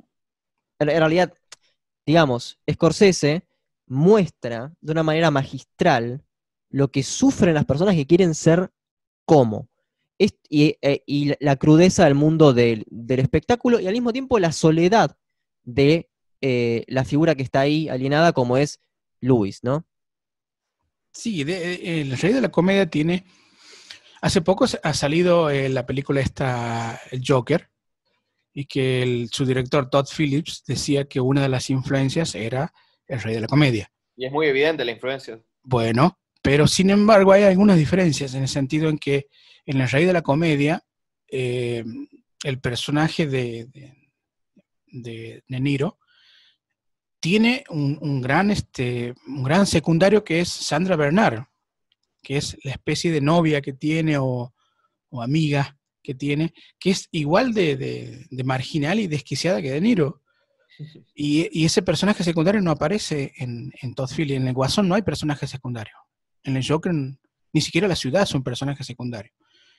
Este, me parece que es un error de la película de Joker, pero en cambio en Rey de Comedia sí hay personajes secundarios enormes como Sandra Bernard cuando lo secuestra Jerry Lewis e intenta seducirlo con esas amenazas que les da y entonces uno dice eh, que, que escena rara porque para ella era una especie de, eh, de estar frente a su ídolo y a la vez lo estaba haciendo sufrir y bueno, todas esas cosas que, que suceden en esas películas. Y lo otro interesante de, de la película era la relación que tiene el personaje con la madre, que en realidad la madre nunca aparece. son solamente gritos de la No, madre. no, no, no, no, pero, pero porque es un nene de mamá, aunque ya está, aunque ya es un adulto mayor, un, adulto mayor, perdón, sino como que es un hombre maduro y vive en un mundo de ensueño. Es más, ni siquiera recuerdo que se lo muestre tra- trabajando. No recuerdo eso. Es más, creo que lo trabaja en ese momento. Claro, pero digo, la idea esta de que Scorsese te- de algún modo te planta la idea de que ni siquiera exista la madre, que sea una imaginación de él, porque él tiene unos, unos, unas fotos de, de los presentadores ahí en su, en su casa y simula conversar con ellos y hacer su número. Y bueno, eso parece bastante loco, bastante desquiciado. Y entre que él está haciendo su número, la madre le grita cosas y él le, le- le contesta también a gritos, pero la madre nunca aparece. Entonces uno lo hace pensar que está en el borde de la locura o quizá ni siquiera existe la madre y él se lo está inventando. Otra cuestión es que él nu- nunca le dicen el nombre bien. ¿Se- ¿Recuerdan eso? Claro, Rupert Pupkin, Pumpkin. Sí, es- Pipkin le dicen cualquier cosa y él siempre le dice el, cómo es el nombre. Esta cuestión de que ni siquiera lo pueden hablar por su propio apellido. No, no, ni siquiera lo, lo significan. Ahora, la, la- la mejor escena de la película es cuando él va a la casa del, se hace invitar o, o- o cree que lo han invitado a la casa y va con, la, con su novia, algo así, y pasa a la casa y, el- y cuando viene el, el, el dueño de la casa no entiende qué ha pasado y que él lo trata como si lo hubiera invitado. Es una de las ¿Más de la escenas más incómodas de la historia del cine. Incomodísima esa escena, incomodísima. Es una genialidad esa escena. No hay nada de eso en el Joker, por ejemplo. Yo no encuentro nada de eso en el Joker.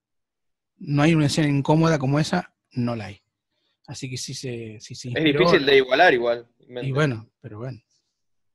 Pero bueno. Pero yo creo que hay, hay- hay una escena que es realmente patética, que es, que es el final, cuando está él transmitiéndose para un montón de personas, que también vas a acordar mucho a The Cable Guy, la que está Jim Carrey, que el tipo, alimentado por, por la televisión y queriendo ser alguien de la televisión, le dedica este momento de supuesta gloria, supuesta gloria, a inclusive sus compañeros, creo que de primaria, de escuela primaria, y dice, para vos que me humillaste con tal y tal cosa, mirame dónde estoy ahora. O sea, realmente una mentalidad totalmente alienada. Sí. Es una gran película para pensar en Argentina lo que es Bailando por un Sueño, todos los shows de, de Tinelli o incluso de Mirta Legrand. Claro, los realities también, de que no creen que porque están en un reality van a ser ya famosos para siempre. O los, o lo- los o los. Instagramers. Claro. Como el arte puede hacer pensar en los aspectos sociales. Sí. Es una película con, con mucho mensaje. Bueno, posteriormente viene After Hours, otra de, que- de las que para mí son están en el podio de las mejores películas de Scorsese. Y que, y que son de las menos conocidas. Claro. Son de las películas Que nadie, claro, la- las que no, no nombrarían cuando uno le preguntaría sobre Scorsese, After Hours. Porque Es otra vez original, una historia poco vista. poco vista y otra vez ahí me parece que eh, repite la escena que yo les dije antes en Taxi Driver, que es, existe un mundo real, pero que hay como que se entra en una dimensión en donde todo puede pasar. Por ejemplo, dentro del Sobre taxi. todo en las grandes ciudades. Claro, son, tan grandes, eh, hay tanta gente que uno puede entrar en una casa o, con, en un bar y eso se transforma inmediatamente en algo que uno no espera que, esté ahí. Eh, que, es la, me parece a mí, la, idea clásica de los libros como El viaje de Gulliver, por ejemplo, en donde cada país es un país raro, en donde tienen cosas raras, o eh, Micromegas de Voltaire, que va a distintos planetas, o Yo las ahí- ciudades in- invisibles de Calvino, así, esa estructura de voy a un lugar y este lugar yo puedo hacer lo que quiera porque total está alejado del mundo, una cosa así. No, pero Bueno, After ¿cuándo? ¿Cuándo? ¿Cuándo? Después de cierta hora. Porque el mundo, Sí, el mundo de claro. día es el mundo del trabajador de cuello blanco, del que está en la oficina. Cuando termina ese momento, se da lo profano. Lo, Exactamente. lo sagrado, lo sacro, se da durante el día. Y la, y la película termina volviendo a esa vida de este, normal, normal del trabajador, justamente de cuello blanco. Sí, hay una película, hay una película que me hizo acordar a After Hour, aunque, aunque tiene otro tono clásico, que es este, la de Billy Wilder, de Apartment. en donde Ah, también. Claro, el departamento donde justamente el protagonista de día trabaja en una oficina lo más normal, tranquilo, pero de noche alquila su, su departamento a distintos sujetos. Eh, ese, ese es más divertido, digamos, pero de algún modo es esto de una cosa es la vida cotidiana eh, de 9 a 5 y otra cosa es lo que ocurre afuera. Sí, yo quería decir, Willy, Billy Wilder es uno de mis directores favoritos, es un director muy poco conocido que sugiero que lo investiguen porque tiene muchísimas películas que son genialidades. Bueno, eh, The Apartment es una, eh, pero se pueden nombrar eh, muchos otros, el eh, Double Boulevard, Sunset Claro. Boulevard, eh, bueno, muchísimas, Claro, es un sí. director muy, muy recomendable. Eh, yo quería Bueno, decir que eh, en After Hours se ve que el protagonista más que un personaje, bueno, claramente es- hay un personaje que es protagonista, pero es una película que tiene como protagonista también a la ciudad. Y no hay muchas películas que recurran a este recurso. Se me ocurre, por ejemplo, The Warriors, otra película donde se puede decir que el protagonista es la ciudad o lo que acontece en la ciudad. Claro, ese es de Wal- Walter Hill. The Warrior, sí. Claro, También bueno, en The recuerda en literatura a um, El Guardián en el Centeno, donde se ve un personaje deambulando en una gran ciudad, bueno, claramente Estados Unidos, o la novela América de Kafka. claro, bueno, ahí está, donde decía que repetía esa fórmula de eh, todo puede pasar porque la ciudad es tan grande y yo me puedo encontrar con cualquier personaje, algo que también vuelve a aparecer en Bringing of the Dead, en donde la ambulancia es el lugar que te lleva a sitios con gente muy rara. Ahí Posteriormente, bueno, de, de esta película llega El color de- del dinero, que es realmente un trabajo que yo eh, recomiendo que no lo vean si antes no vieron The Hustle. eh, The Hustler, perdón. Que sería una especie de. eh, eh, perdón, El color del dinero sería la continuación de esta película. The Hustler es eh, Paul Newman siendo un prodigio del billar y termina siendo un fracasado. Y desde ese fracaso comenzaría el color del dinero y esta vez el Paul Newman maduro se ve reflejado en Tom, Tom Cruise. Tom Cruise, claro. Claro, The Hustler es de 61 Y ahí plantea esta la vida de este... Es como la redención otra vez del, del personaje de Felton, ¿era? Eddie Felton, rápido, Exactamente, Eddie Felton, sí. este, que se ve de algún modo redimido en... Y que esa redención otra vez le, le viene de un modo no pensado, sino que se le aparece. O sea, es una oportunidad que se le da algo que también está en las cuestiones, en los personajes de Scorsese, que los personajes de Scorsese no tienen como principal función el redimirse, sino que encuentran oportunidades para hacerlo, como en el Taxi Driver, como en Toro Salvaje, y como Eddie Felton con el tema de arreglar su vida y darle una lección a Tom Cruise, como decirle lo que estás haciendo vos hoy, yo ya lo hice y fracasé. Creo que la última escena, la última escena cuando él lo, lo reta a Tom Cruise a jugar con él, porque Tom Cruise había jugado antes, pero se había dejado ganar para ganar dinero. Entonces, cuando Paul Newman se da cuenta que lo deja ganar, le dice: Jugá con, todo lo que puedas conmigo. Y Tom Cruise le dice: Pero, ¿qué pasa si yo te, te gano? Y Newman le dice: Bueno, me ganarás hoy, pero quizás te gane en la próxima o en la que viene. La idea es la siguiente, me parece que es, ya no importa tanto la ganar, sino que él dice estoy de vuelta, como diciendo lo que a mí me gusta es jugar, lo que a mí me gusta es estar en este mundo y ya pasé esto de que ser el número uno y de ganar. Y eso es como que le quiere de algún modo inculcar a, a Tom Cruise, como diciendo, eh, no es lo importante esto, lo importante es Yo- otra cosa. Ojo, yo creo que noto cierta miseria en ambos personajes, porque en el final no es un final que se da eh, de la nada, sino que se da cuando eh, Eddie Felton, el personaje de Paul Newman, se retira del campeonato. El tipo quiere ganar, pero para estar de vuelta, pero para seguir ganando. Y a él le interesa ganar. Eh, los dos son personajes miserables, que inclusive ganan para mantener contentas a sus mujeres, lo cual es aún peor. Los dos bu- bu- buscan hacerlo. Entonces, es una, es una analogía perfecta.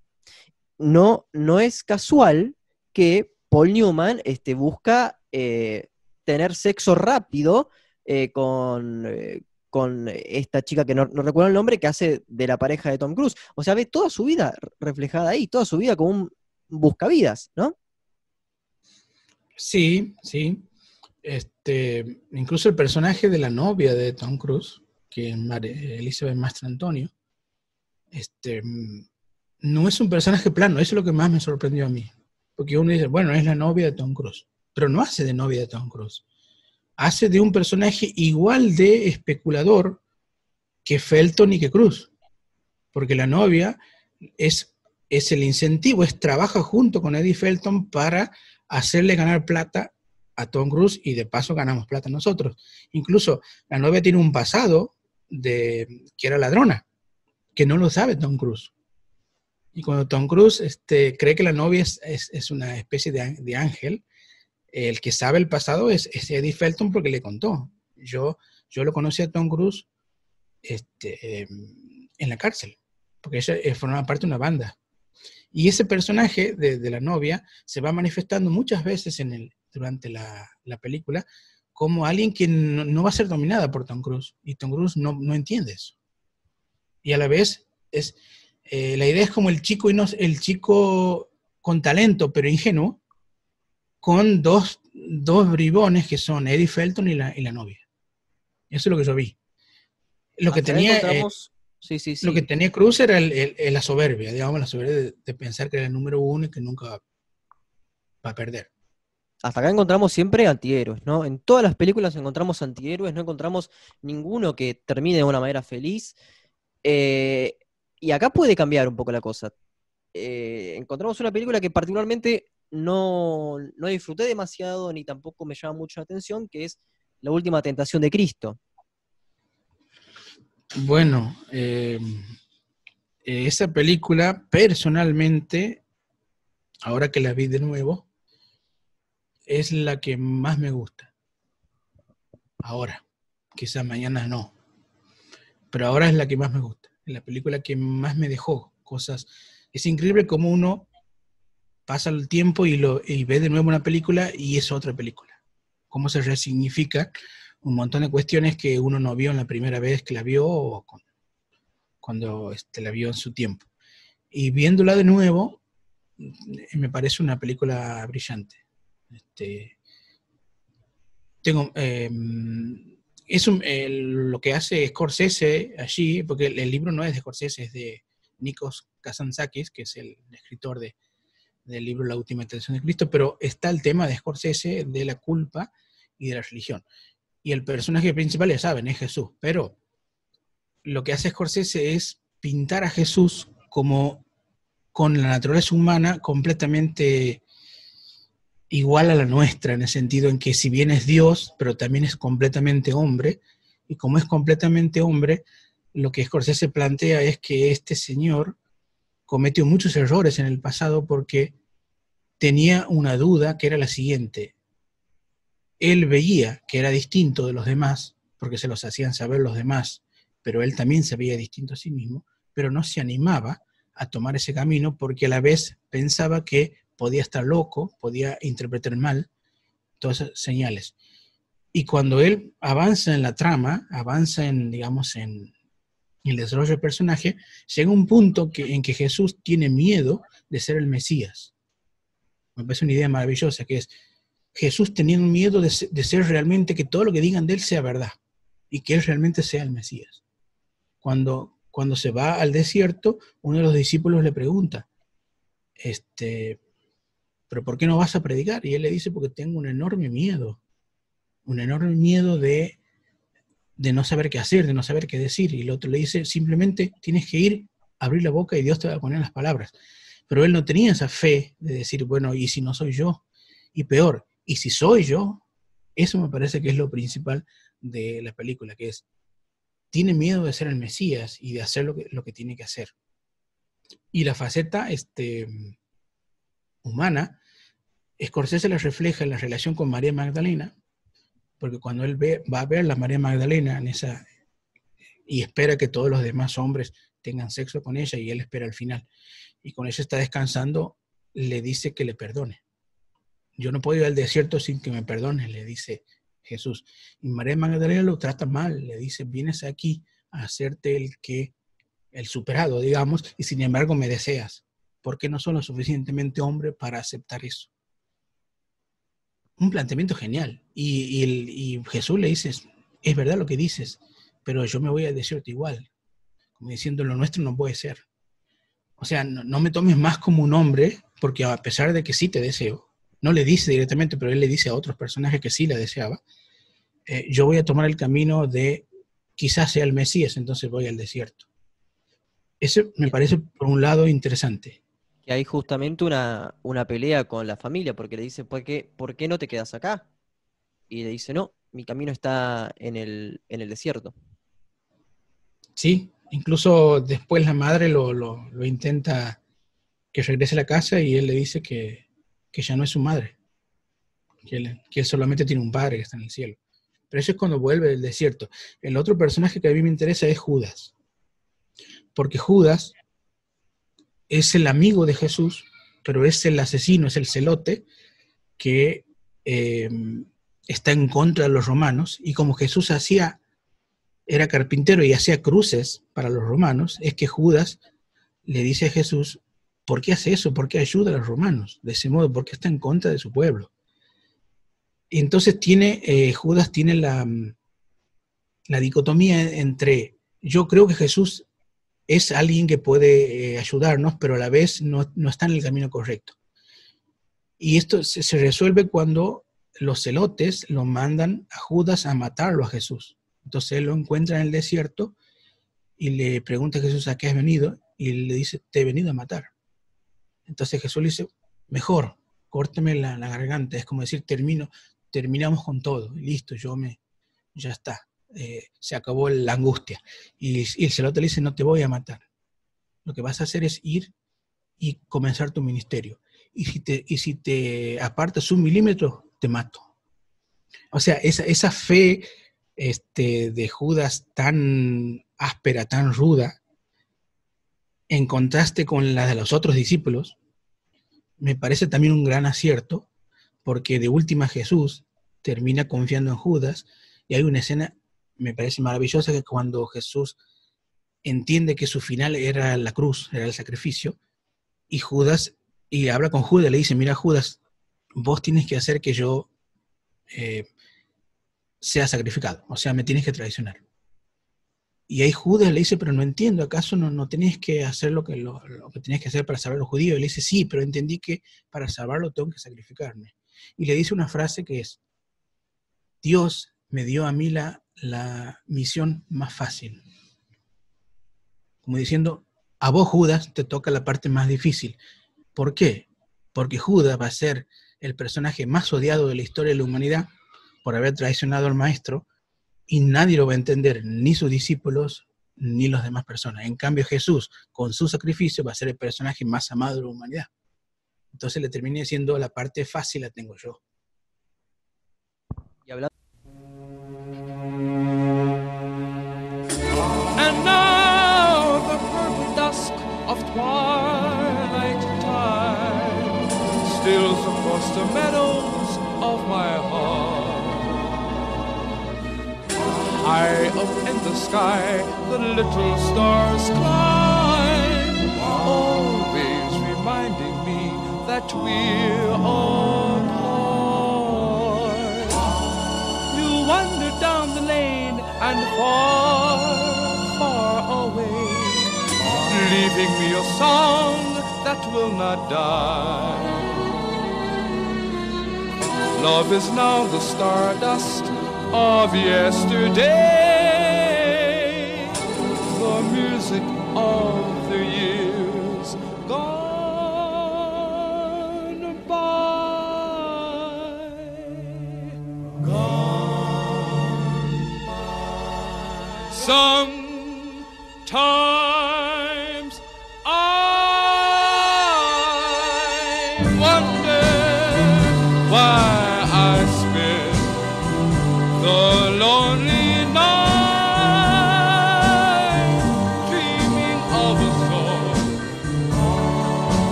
A song.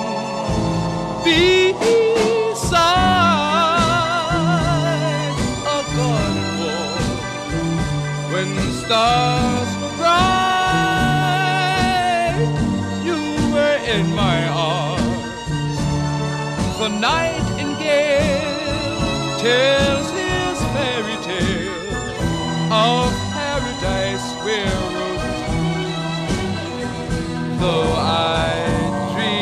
faith.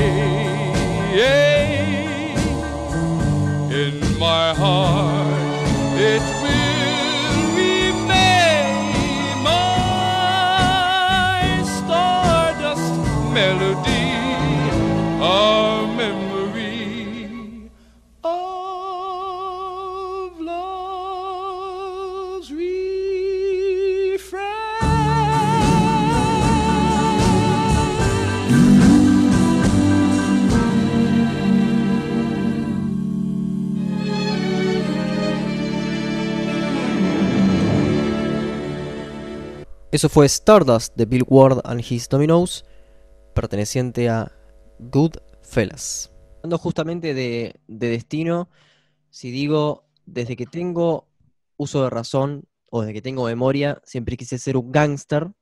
Estoy hablando de una de las películas icónicas después de mitad del siglo XX o del cine sí, que es Goodfellas. Creo que sobran palabras casi para hablar de esta película. Eh, hablamos un poquito ya de, de esta, de este trabajo. Nico, ¿cuál es tu reflexión sobre esta obra enorme de Martin Scorsese basada en el, en el libro Wise Guys de Nicolas Pileggi? Eh, bueno, el, el comienzo de la obra es quizás el, una de las escenas más, más violentas de la historia del cine, ¿no? El- ¿Se acuerdan cómo comienza? Exactamente, con sí, sí, sí. En, con ellos en el, en el auto y, y, eh, sintiendo unos ruidos, que es como si se hubiera roto las llantas y se dan cuenta que hay uno que está dentro del, del de, digamos, de la cajuela del auto y terminan matándolo allí. Bueno, esa historia es, es- es Y, y- muy violenta. eh, mirándola después, uno puede ver en la toma, eh, cuando, cuando, cuando se queda quieta la toma y deja a Henry Hill mirando horrorizado el cuerpo de, creo que era Frankie el mafioso, no lo puedo recordar, em, vemos que Henry no quería matar. No, claro, ese era el tema. No. No, porque Henry es el personaje que es de última Scorsese. O sea, Henry es Harvey Keitel en Main Street. O sea, el gángster que para triunfar debe ser, debe tener un equilibrio entre la violencia y el ser diplomático. Cosa que los otros personajes no los tenían. Jimmy era un poco más, pero el, personaje de Joe Pesci, Tommy, es un personaje desaforado, un personaje que no tiene ninguna regla. En cambio, Henry es Harvey Keitel en Main Street, o sea, alguien que compone cosas, es alguien que quiere hacer las cosas bien, y para hacer las cosas bien, en ese sentido, se, se asemeja al, al, al de Padrino, a, a Marlon Brando, al- no me acuerdo cómo se llamaba el personaje de Marlon Brando en El Padrino. Corleone, Ah, pero, Corleone, ac- Corleone, pero Corleone. acá tenemos, acá tenemos el primer gran soundtrack de Scorsese. El primero en el cual todas sus canciones valen la pena, no son canciones propias, eh, pero tenemos desde Rags to Riches de Tony Bennett hasta eh, Ro- Rolling Stones con Gimme Shelter o Cream con Sunshine of Your Love. Y tenemos planos, por ejemplo, cuando están preparando el robo em, al banco, el plano este, a Henry Hill, eh, que está en un auto, eh, que, está apoyado sobre un auto, tenemos grandes tomas, tenemos este, la cámara, bueno, la, la toma clásica de Henry este, entrando al, a, su, a su bar este, con la, Claro, toma, con la toma de la cámara este, fija, ¿no? Este, que, El plano secuencia, claro, que hace hasta que le ponen la mesa. claro, claro. Esa, eh, o sea, en Goodfellas tenemos el, el arquetipo de este, una película de mafiosos que encima, si uno hace un chequeo de los hechos, casi un 90% de las cosas pasaron, lo cual es aterrador, pero fue así. Sí. Sí, sí, sí. Este, y ahí hay varias cuestiones que él pone, eh, que es, por ejemplo, la voz en off. Eh, la voz en off este, cuenta narraciones que son paralelas a la historia. Hay mucha voz en off. Y también eh, el, el congelamiento de la imagen, como para que la narración avance y te cuente lo que va a pasar. Con, por ejemplo, congela la imagen cuando uno de los de los personajes que era un, uno que vendía pelucas, este, Así es, sí, sí. que le pedía el dinero a cada rato a Jimmy y Jimmy eh, lo vuelve loco y en un momento este, sale afuera con, con Henry y Jimmy le dice me está volviendo loco este y ahí congela la imagen de Niro y el, y el otro Henry dice bueno ahí entendí que Jimmy iba a ser boleta como diciendo Jimmy no pasa esta noche y efectivamente esa noche lo matan pero, y- pero se adelanta a los hechos contándote lo que va a suceder. Entonces, lo otro queda eh, con un tono de, mm, de tensión que no tienes si no te lo cuenta. Porque, por ejemplo, cuando hacen la, la, cena de la noche, este, uno ya sabe que, que el personaje se va a morir. Lo que no sabe es cómo va a morir. Entonces te genera toda una tensión porque, porque los personajes tienen que fingir una cierta amistad con este personaje, pero en un momento lo tienen que liquidar. Esto me es recuerda que- justo, ¿Cómo? justo que estuvimos hablando de Billy Wilder en Sunset Boulevard. Empieza con el personaje, el protagonista muerto, y la voz en off del personaje muerto eh, contando la historia. Es un recurso muy, muy extraño. Claro, claro, claro. Y esto te da un tono de tragedia, Mm. que también lo hace mm, en la película esta Mad- eh, eh, Immortal Beloved, que, que- que es la película eh, biográfica sobre Beethoven, que también arranca con Beethoven ha muerto, eh, arranca con el funeral de Beethoven, con una voz en off contándote. Entonces todo lo que te cuenta después es, es tragedia porque ya, ya está muerto, digamos. Es un Claro. recurso que a veces se utiliza. Y entonces esta doble narración que hace eh, Scorsese con la voz en off y con el plano congelado es algo que utiliza mucho en, en, en Goodfellas, además de otros planos secuencias y demás. O sea, tiene mucho, mucha riqueza desde el punto de vista del cine. Él decía que, que todo el cine se podía resumir en la obra de Griffith, o sea que Griffith inventó casi toda la gramática del cine, y en Orson Welles. Él dice, si vos ves las películas de Orson Welles y las películas de Griffith, no necesitas ir al cine. Con eso es suficiente para filmar. Y creo que Goodfellas es como el compendio de todo eso, es como poner en práctica todo lo que aprendió eh, Martin Scorsese de no solamente viendo películas, sino también yendo a estudiar. Hay, hay Bueno, también. siguiente- eh, sí, sí. La siguiente, no, iba a decir que la siguiente película de, de Scorsese es Cabo del Miedo, de la cual también estuvimos hablando un poco. Una Claro. película, vuelve De Niro de protagonista. Y una película Niro que y- no parece de Scorsese. No, porque es una película que ha sido, había sido dada a Spielberg. Mm. O sea, Spielberg era el director de esa película y, y si, y si lo vemos con, con este dato, era una película de Spielberg realmente, no, no era una de Scorsese, porque es, es una película de género. Es una película de terror que tiene que tener ciertas cosas que se tienen que ajustar a ciertos patrones del terror, algo que Scorsese no quería hacerlo, pero que tuvo que hacerlo porque al, al aceptar el encargo, él sabía que el terror tenía que estar en ciertas, en ciertas partes que eran estereotipadas del género y que él hacer. resultado es muy bueno, igualmente. Por eso, él termina diciendo que yo tuve que hacer, eh, yo tuve que cumplir con las partes obligatorias, pero en las no obligatorias me metí yo. Como diciendo, ahí puse mi sello. En, en las, en las partes no obligatorias. Y mm, no me acuerdo qué película él era la que, la que Spielberg. Ah, la lista de Schindler. La lista de Schindler eh, iba a filmar la Scorsese y Cabo de Miedo le iba a filmar Spielberg. y han intercambiado las, las películas. Un de- una anécdota con respecto a eso, eh, Stanley Kubrick, un director que seguro todos acá admiramos, estaba preparando una película sobre la Segunda Guerra Mundial y la dejó de lado, dejó el guion abandonado justamente por la lista de Schindler, porque no quería, eh, se iban a estrenar al mismo tiempo y no, no quería competir con, con dos películas del mismo género. Creo que iba incluso a tocar el mismo tema que la lista de Schindler. Eh, a mí me gustaría, Nicolás, que algún día podamos hacer otra videollamada y otra entrevista para hablar de Stanley Kubrick, un director que a mí me apasiona. Exactamente, es un, un mejor director de la historia. Podemos repasar toda su obra como estamos haciendo ahora. Pero bueno, vo- volviendo a Cabo de Miedo. Eh, sí, volviendo a Cabo de Miedo, como le decíamos, era una película de género y fue la película más taquillera de, de Scorsese. Ganó mucha plata. ¿Hasta el momento? Sí.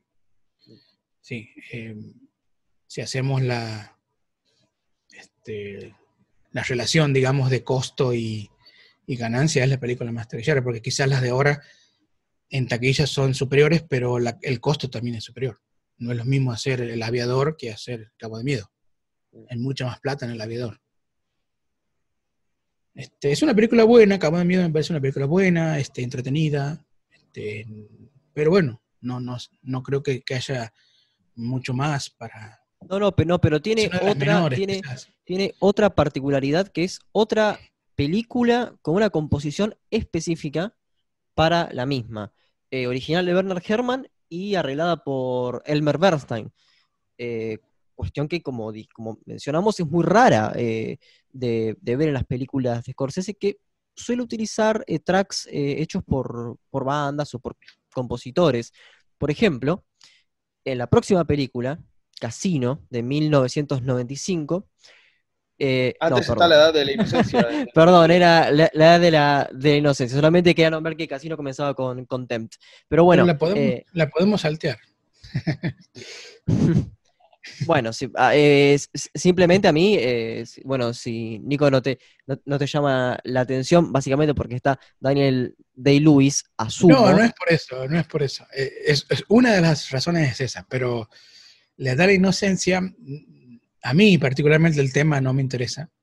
O sea, El tema amor- puede no ser interesante, pero para mí la obsesión me, de- por tener eh, una ambientación en el siglo XIX, la perfección, la pacatería eh, y el conservadurismo se eh, puede ejem- eh, asimilar, se puede ejemplificar con películas hechas por Visconti, ese nivel de detalle. Después la trama se pone un poco realmente eh, eh, blanda, se pone un poco débil, pero eh, es Él- él- perdonable. él- ¿no? yo creo que, que, que Scorsese, y él lo dijo en, en una entrevista, que él lo que quería era contar lo mismo de siempre, contar un amor imposible, pero con las formas de la época. O sea, eh, digamos, trasladar el tema y acomodarlo a la, a la- a la forma de la época. Y bueno, lo hizo bien, en el sentido, lo hizo bien. Lo que pasa es que a mí el tema no me llama la atención, pero sí algunas cosas son interesantes. Ahí, por ejemplo, aplica un- una de las, de las técnicas del cine que yo no recuerdo haberlo visto antes de eso, salvo en el cine mudo, que era la técnica que se llama efecto iris. El efecto iris es cuando uno tiene la imagen eh, que está viendo, pero de repente hay como un, ne- un, un anillo negro, perdón, un anillo, pero que, va ennegreciendo todo lo demás y ese anillo lo, se va centrando en un aspecto de la imagen. Y eso lo hace cuando Daniel de Lewis se sienta a la par de. ¿Cómo era la actriz? Michelle Pfeiffer. Y, y ellos están en los palcos viendo una ópera, creo. Y entonces, para aislarlos a ellos dos del resto de los palcos, hace el efecto iris. Como que ellos dos están aislados de todo el resto. Y Eso recordando parece- su infancia, justamente. Me parece técnicamente algo que no lo hacían casi nadie, que lo hacía, que sí lo hacía el cine mudo, pero que lo recupera Scorsese.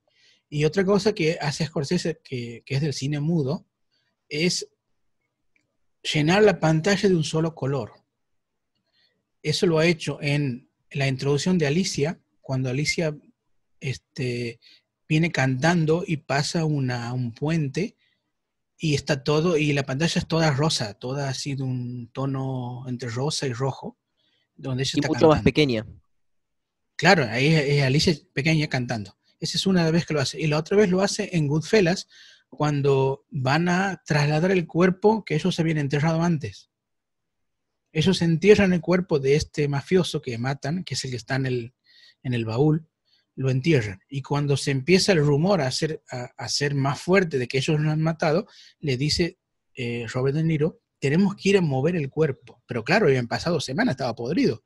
Entonces ellos están cavando la, para mover el cuerpo y el personaje de Jimmy, de Tommy, o sea, Joe Pesci y Robert De Niro se están riendo porque Henry se está vomitando, que no, no aguanta, el, el- entonces se están riendo y esa, esa escena es toda roja. No sé si recuerdan, es, es negra y roja, no tiene más colores que esos. Justificado por el, por el, eh, por el, la parte trasera del auto, que es rojo. Pero bueno, eso se ve mucho en el cine mudo, la idea de, cambiar los, los, los, los tintes de, de las películas, hacerlos rojo, azul, lo que fuera. Bueno, eso también lo hace Scorsese en varias películas. Y que eso es un efecto que casi no se ve.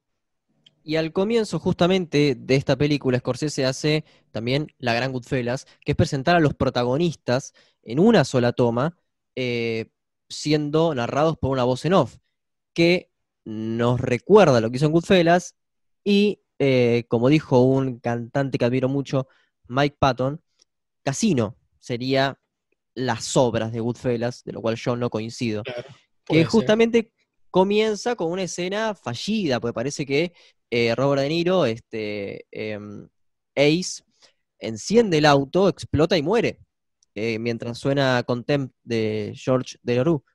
Pero, pero bueno, eso después no terminó ocurriendo. ¿Cuáles son tus reflexiones sobre esta película, Nico? Casi no recuerdo menos, la verdad. Recuerdo menos. Este, me acuerdo de algunas cosas técnicas, como por ejemplo, cómo filma Scorsese la, la relación que tienen de jerarquías dentro del casino. Eh, eso me acuerdo muy bien que es, no sé si recuerdan la escena, estos vigilan a aquellos, eh, aquellos son vigilados por estos, y estos es vigilado a su vez por otro, entonces va, la cámara va haciendo esos, ese recorrido de quién vigila a quién, y el final Todo- era y- yo, sí. yo el dueño de gerente vigilo no sé quién, eh, que era Robert De Niro. No, al final decía y está el ojo que, to- que todo lo ve. Ah, sí, el, el- pero siempre me arriba. pregunté quién vigilaba ese ojo, en fin. Claro. E- Eso recuerdo muy bien, que era una- un gesto técnico bastante interesante. Eh, después de la trama, algo, algo recuerdo, la verdad que no, Casino no lo tengo muy presente, así que por ahí ustedes pueden aportar más. Yo creo que lo, más destacable de Casino es que es la última gran película de Scorsese, porque después empieza una decadencia. Department, por ejemplo, me parece mala, muy mala. Eh, Shooter Island no, es, no llega a ser buena. El Lobo del Wall Street es buena, pero hasta ahí nomás. Creo que Casino es la, la última gran película que filma. El irlandés intentó volver a las viejas épocas, pero en mi- a mi modo de ver eh, falló. No, no llegó a, a ser... eh, llegó a ser como una especie de imitación de lo que fueron sus grandes, sus grandes momentos. Sí, eh, yo veo en Casino la última gran película, sí, exactamente, pero lo veo, yo lo veo a Scorsese en las otras dos. En cambio, creo yo que a partir de Guns of New York, ya Scorsese es otro Scorsese. Yo creo que hasta Bringing of the Dead, a algunos le puede parecer mala la película, yo creo que no es mala, pero a algunos le puede parecer mala, puedo coincidir. Pero yo sigo viendo a Scorsese e incluso en Kundun o en Bringing of the Dead. Ya en Guns of New York, ya Scorsese es otro Scorsese, es el Scorsese que quiere ganar el Oscar.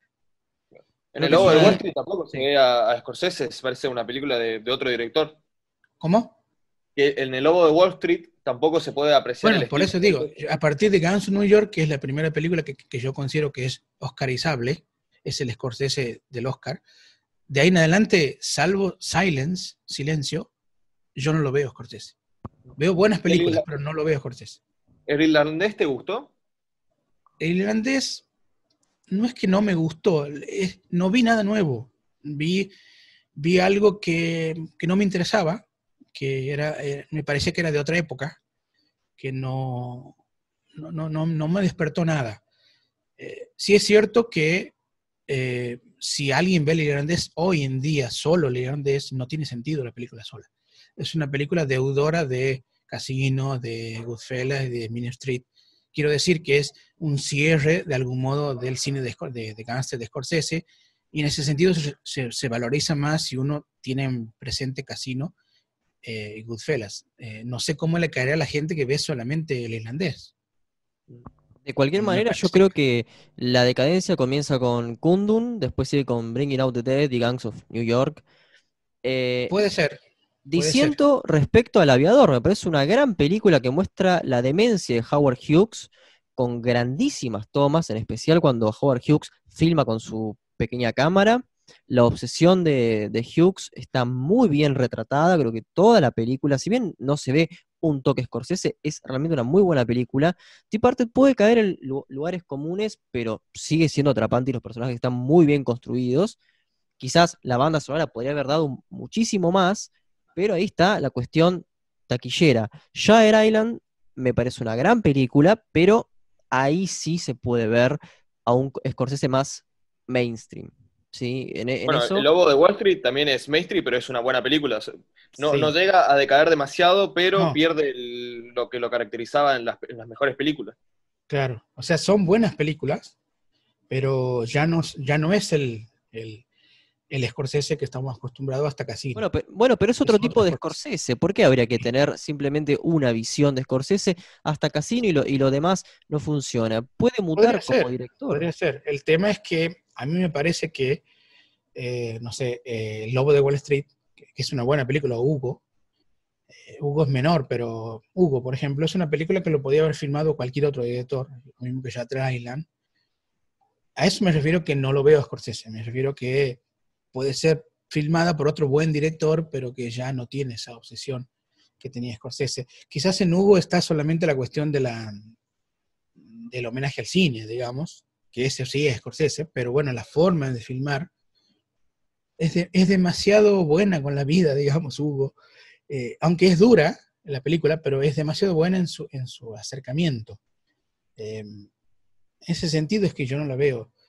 Este, repaso rápidamente, Kundun es una película fallida, buena pero fallida, no, no es aburrida, no. Creo que Scorsese no sabe filmar del modo oriental, no sabe filmar el modo que no sea urbano, que donde no hay edificios, Scorsese no, no se ve bien, salvo la última tentación de Cristo, aunque también técnicamente puede tener algunas cuestiones.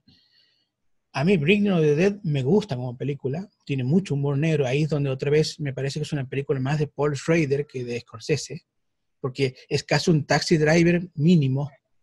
Es un, fíjate que el personaje es también un desquiciado, un alienado, alguien que ve a la ciudad como un enemigo, y, y- y a, a lugares donde va la ambulancia, él siempre está como temiendo que aparezca lo peor. Entonces es como un mini taxi driver, digamos, Big Novedad, y a mí me gusta por el humor negro que tiene. Guns of New York no recuerdo mucho, pero no me gustó mucho. Otra Tiene vez un ritmo bastante denso. Sí, que- creo acá- coincidimos todos que Gangs of New York es una película casi mirable, re- realmente. The Partner me parece peor igual. Para nada. Saben que The Partner es una remake, ¿no? Ah, no, no. ¿De quién Bueno. es la, la original? La original es de Andrew Lowe, que es un director hongkonés, que en realidad es una trilogía, que se llama Inter- eh, Infernal Affairs, que son tres películas eh, hongkonesas. Eh, la primera es la que hace la remake Scorsese. Eh, la segunda es una, es una secuela de la primera y la tercera es una continuación de la primera. Muy interesante, la voy a buscar a ver, a ver qué tal. A mí me gusta más la, la hongkonesa que la de Scorsese, porque a mí me gusta mucho el cine ese oriental y ellos manejan muy bien el tema de los yakuzas y, y es una mafia, pero eh, con, otras, con otros tópicos, digamos, que son muy, muy de ellos. Y creo que Scorsese no, no logra tener el tono, tiene su tono, pero no tiene el tono de la película original y a mí la película original me gusta mucho para que te des cuenta por qué me gusta más la original. Hay una escena, ¿saben de qué es? Que no, que uno se infiltra, el de la mafia se infiltra en la policía, de la policía se infiltra en la mafia. Y ninguno sabe eh, cuál es el infiltrado, pero hay un momento de la película, que está en las dos películas, pero hay un momento de la película, en, en la película original, este, en donde le avisan al, al jefe de la mafia que hay un infiltrado de, de la policía. Y el infiltrado de la policía, el que es el infiltrado, tenía un yeso, un yeso porque había, bueno, se había lastimado, no me acuerdo qué tenía, pero tenía un yeso.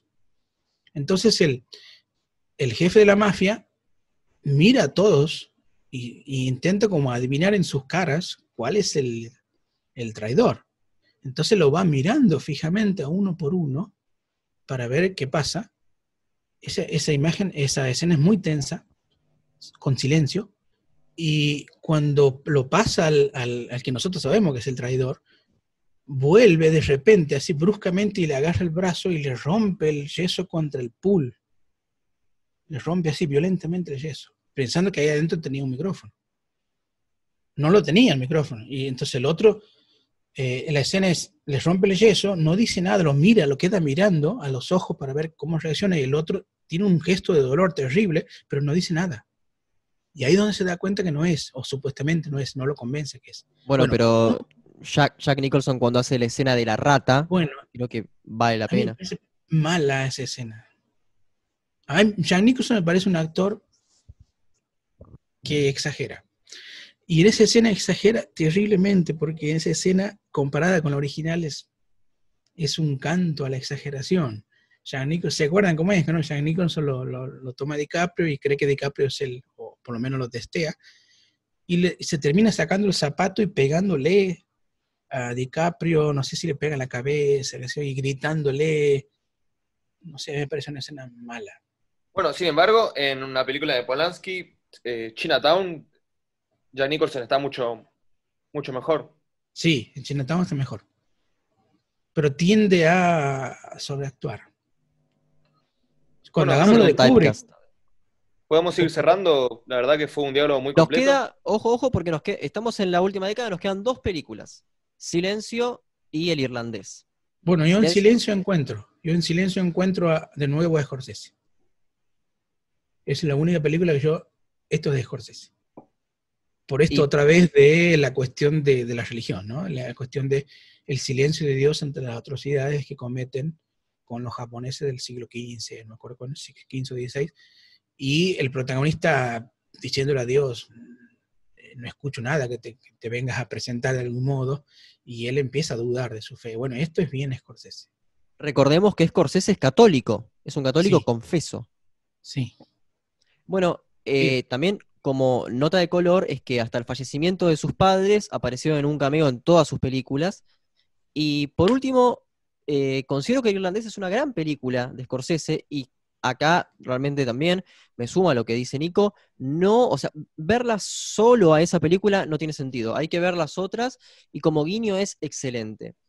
Eh, acá tomo una crítica que hizo Juan José Sebrelli, este, que fue deberían haberle dado un poco más de contenido político, porque aparece la invasión de la Bahía de Cochinos, aparece Kennedy.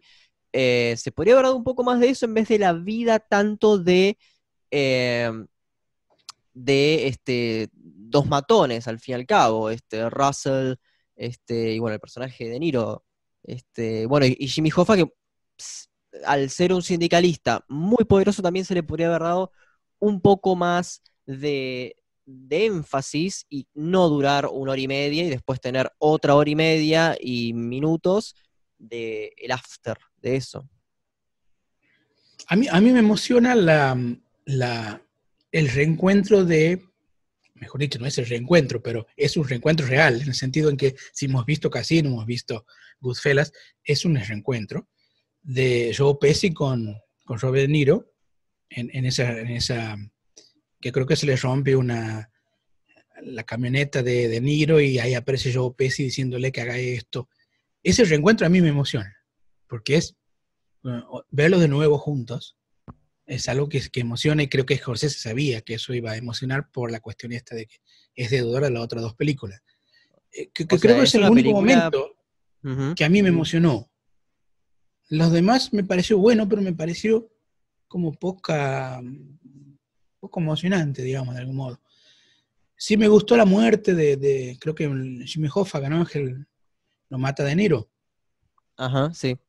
esa muerte así tan brutal y tan, y tan de mafioso que es que no avisándole.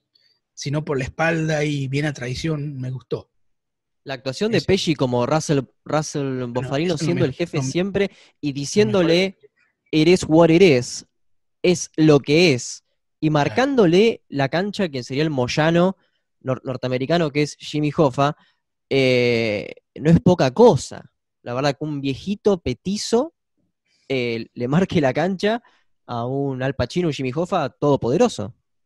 Bueno, yo creo que Joe Pesci en ese, en ese sentido fue el mejor de todos. Eh, fue el que realmente actuó, fue el que realmente tiene las mejores partes. Y, y creo que de algún modo De Niro y, y Al Pacino están actuando como en piloto automático, digamos. De Niro en una parte, en una escena que patea a un sujeto en el Sí, piso, bueno. apenas puede con su vida. Sí, bueno, pero ese, eso, es, eso es una mala decisión eh, artística, claro, artística de no, de hacer que el mismo, un De Niro de, no sé, de cuántos años tiene De Niro, cerca de 70 y 80, algo. bien, este, pueda hacer esa, esa proeza gimnástica que no lo puede hacer realmente, por más que la cara sea con CGI, pero su cuerpo no lo es. Una crítica nota, menor, una realmente. crítica totalmente menor. Menor, sí, menor. Por eso digo que es, una, es, una, es simplemente un error. Pero me refiero que la- las actuaciones de, de Al Pacino, eh, sobre todo de Al Pacino, porque De Niro de algún modo tiene otro, otro tono, pero de Al Pacino sobre todo, yo lo, vendo, lo vengo viendo Al Pacino que hace siempre el mismo personaje. Ese que abre la, la cara así, que hace... un- Desde la voz del diablo, Al Pacino está haciendo siempre la voz del diablo. Hay una película excelente de Al Pacino, bueno, sin contar obviamente El Padrino, que es eh, Dog Afternoon. Ajá. ¿La recordás, Nico? Dog Afternoon. En que Al Pacino asalta un banco. Ah, bueno, Tarde de Perros, ¿no? Sí, sí, sí, sí. Ah, bueno, pues es una de las mejores películas de Al Pacino, Esa es una, una belleza, esa película. claro. Sí, esa película es, y sobre todo adelantada de la- por la- para la época. Tenemos ahí al, al Pacino rara. Ahí versátil. tenemos al, al gran Al Pacino este, en esa película, en Tarde de Perros, en, bueno, en Scarface también, como Uh, O como- en como- Sérpico. eh, sí. Bueno, hasta ahí el Al Pacino está bien, pero después desde El abogado del diablo me parece que Al Pacino viene haciendo lo mismo siempre. Y en esta película no es la excepción. Pero Bueno, es una película buena, no, no estoy diciendo que es mala, para nada. bueno, para mí la película perfecta de Scorsese lo, lo lamento por los dos. Pero bueno, eh, lo, lo bueno sería, antes de, de despedirnos, que, que den sus películas como sus principales. Yo creo que me quedaría. Si, si se podría elegir tres, serían El Rey de la Comedia, Taxi Driver y After Hours. Bien. eh, ¿cuántas hay que elegir? Las que quieras vos. Eh, bueno, sin orden de este primero no significa que sea la mejor. Claro. Goodfellas, Casino, El Rey de la Comedia, Mean Streets y El Irlandés. ¿Y vos. Nico? Yo elegiría a Mean Street, Taxi Driver, Toro Salvaje, La Última Tentación de Cristo y la, la quinta sería mm, El Rey de la Comedia. Bueno, todos coincidimos en El Rey de la Comedia. Al menos. Sí. Bueno, y Para también no recomiendo Ojo, ojo. el libro. Sí, sí.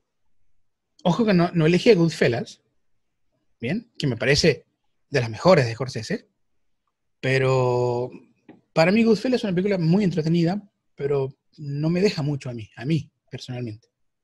Es un ejercicio de estilo, es un ejercicio de talento, pero a mí me deja más La Última Tentación de Cristo, me deja más Taxi Driver, me deja más Mini Street que Goodfellas, que me parece que técnicamente es superior a todas esas. Bueno, un pero- análisis muy, muy, muy interesante sobre Goodfellas es en, el- en la compilación de Macmillan de Philosophy of Popular Culture, eh, Filosofía en las películas de Martin Scorsese. Es un libro que, que Bueno. recomiendo, ¿no? Que siempre solemos También recomendamos el capítulo de estética del libro de filosofía de Gustavo Romero, donde analiza Taxi Driver. Bueno, sí, sí. El Romero es un gran admirador de Taxi Driver. Bueno, con esto creo que podemos ir cerrando, ¿sí? Ya analizamos básicamente toda la, toda la obra de Scorsese, todas las épocas. Fue Faltaron una solamente sola- los documentales de rock, pero se puede prescindir, por Eh. supuesto. Sí. Claro, sí, sí. Sí, hay cosas que quedaron afuera, como el- las primeras, los primeros cortos, como Big Shapes, por ejemplo, que es una- Claro. un gran corto. Este, el, claro, los documentales. Y, y algo, y algo gracioso, o, digamos, o de color, que es que él dirigió Bad, la- el, eh, el videoclip de Michael Jackson. Ah, eso no lo sabía. Claro, Yo. él está, está dirigido por Scorsese.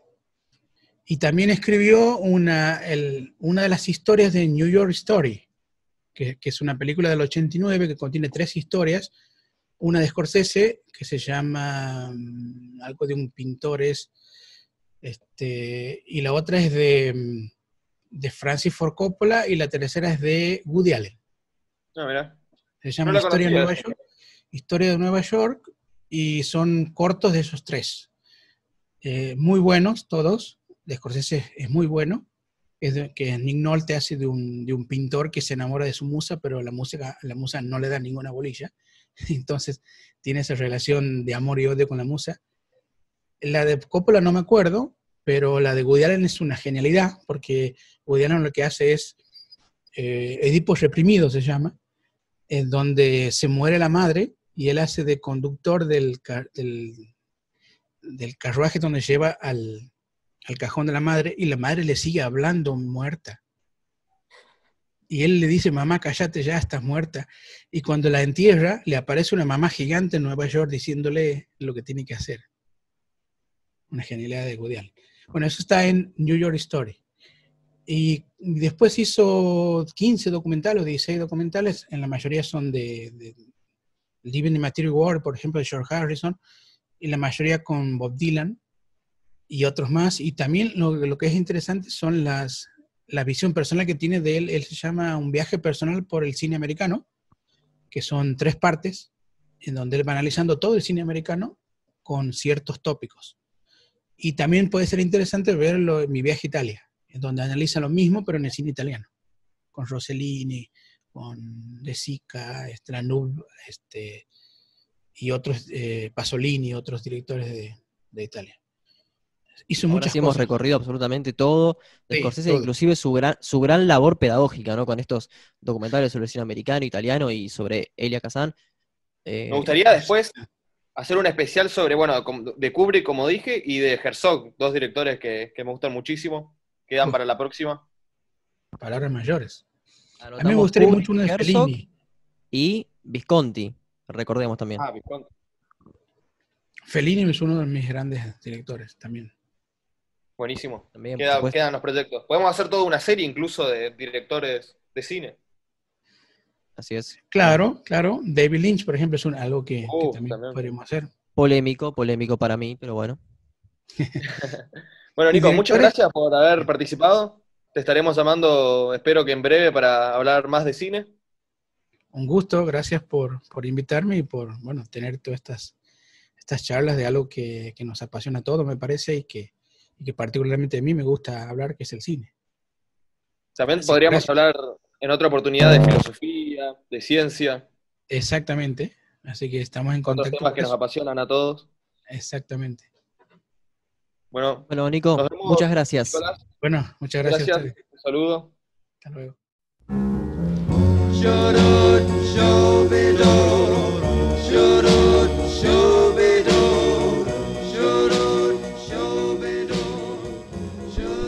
Así terminó una nueva emisión de Diálogos Podcast. Esta vez recorrimos toda la filmografía de Martin Scorsese, en una conversación que duró más de dos horas. Esperamos que la hayan disfrutado. Soy Facundo Guadaño y nos vemos en un próximo capítulo.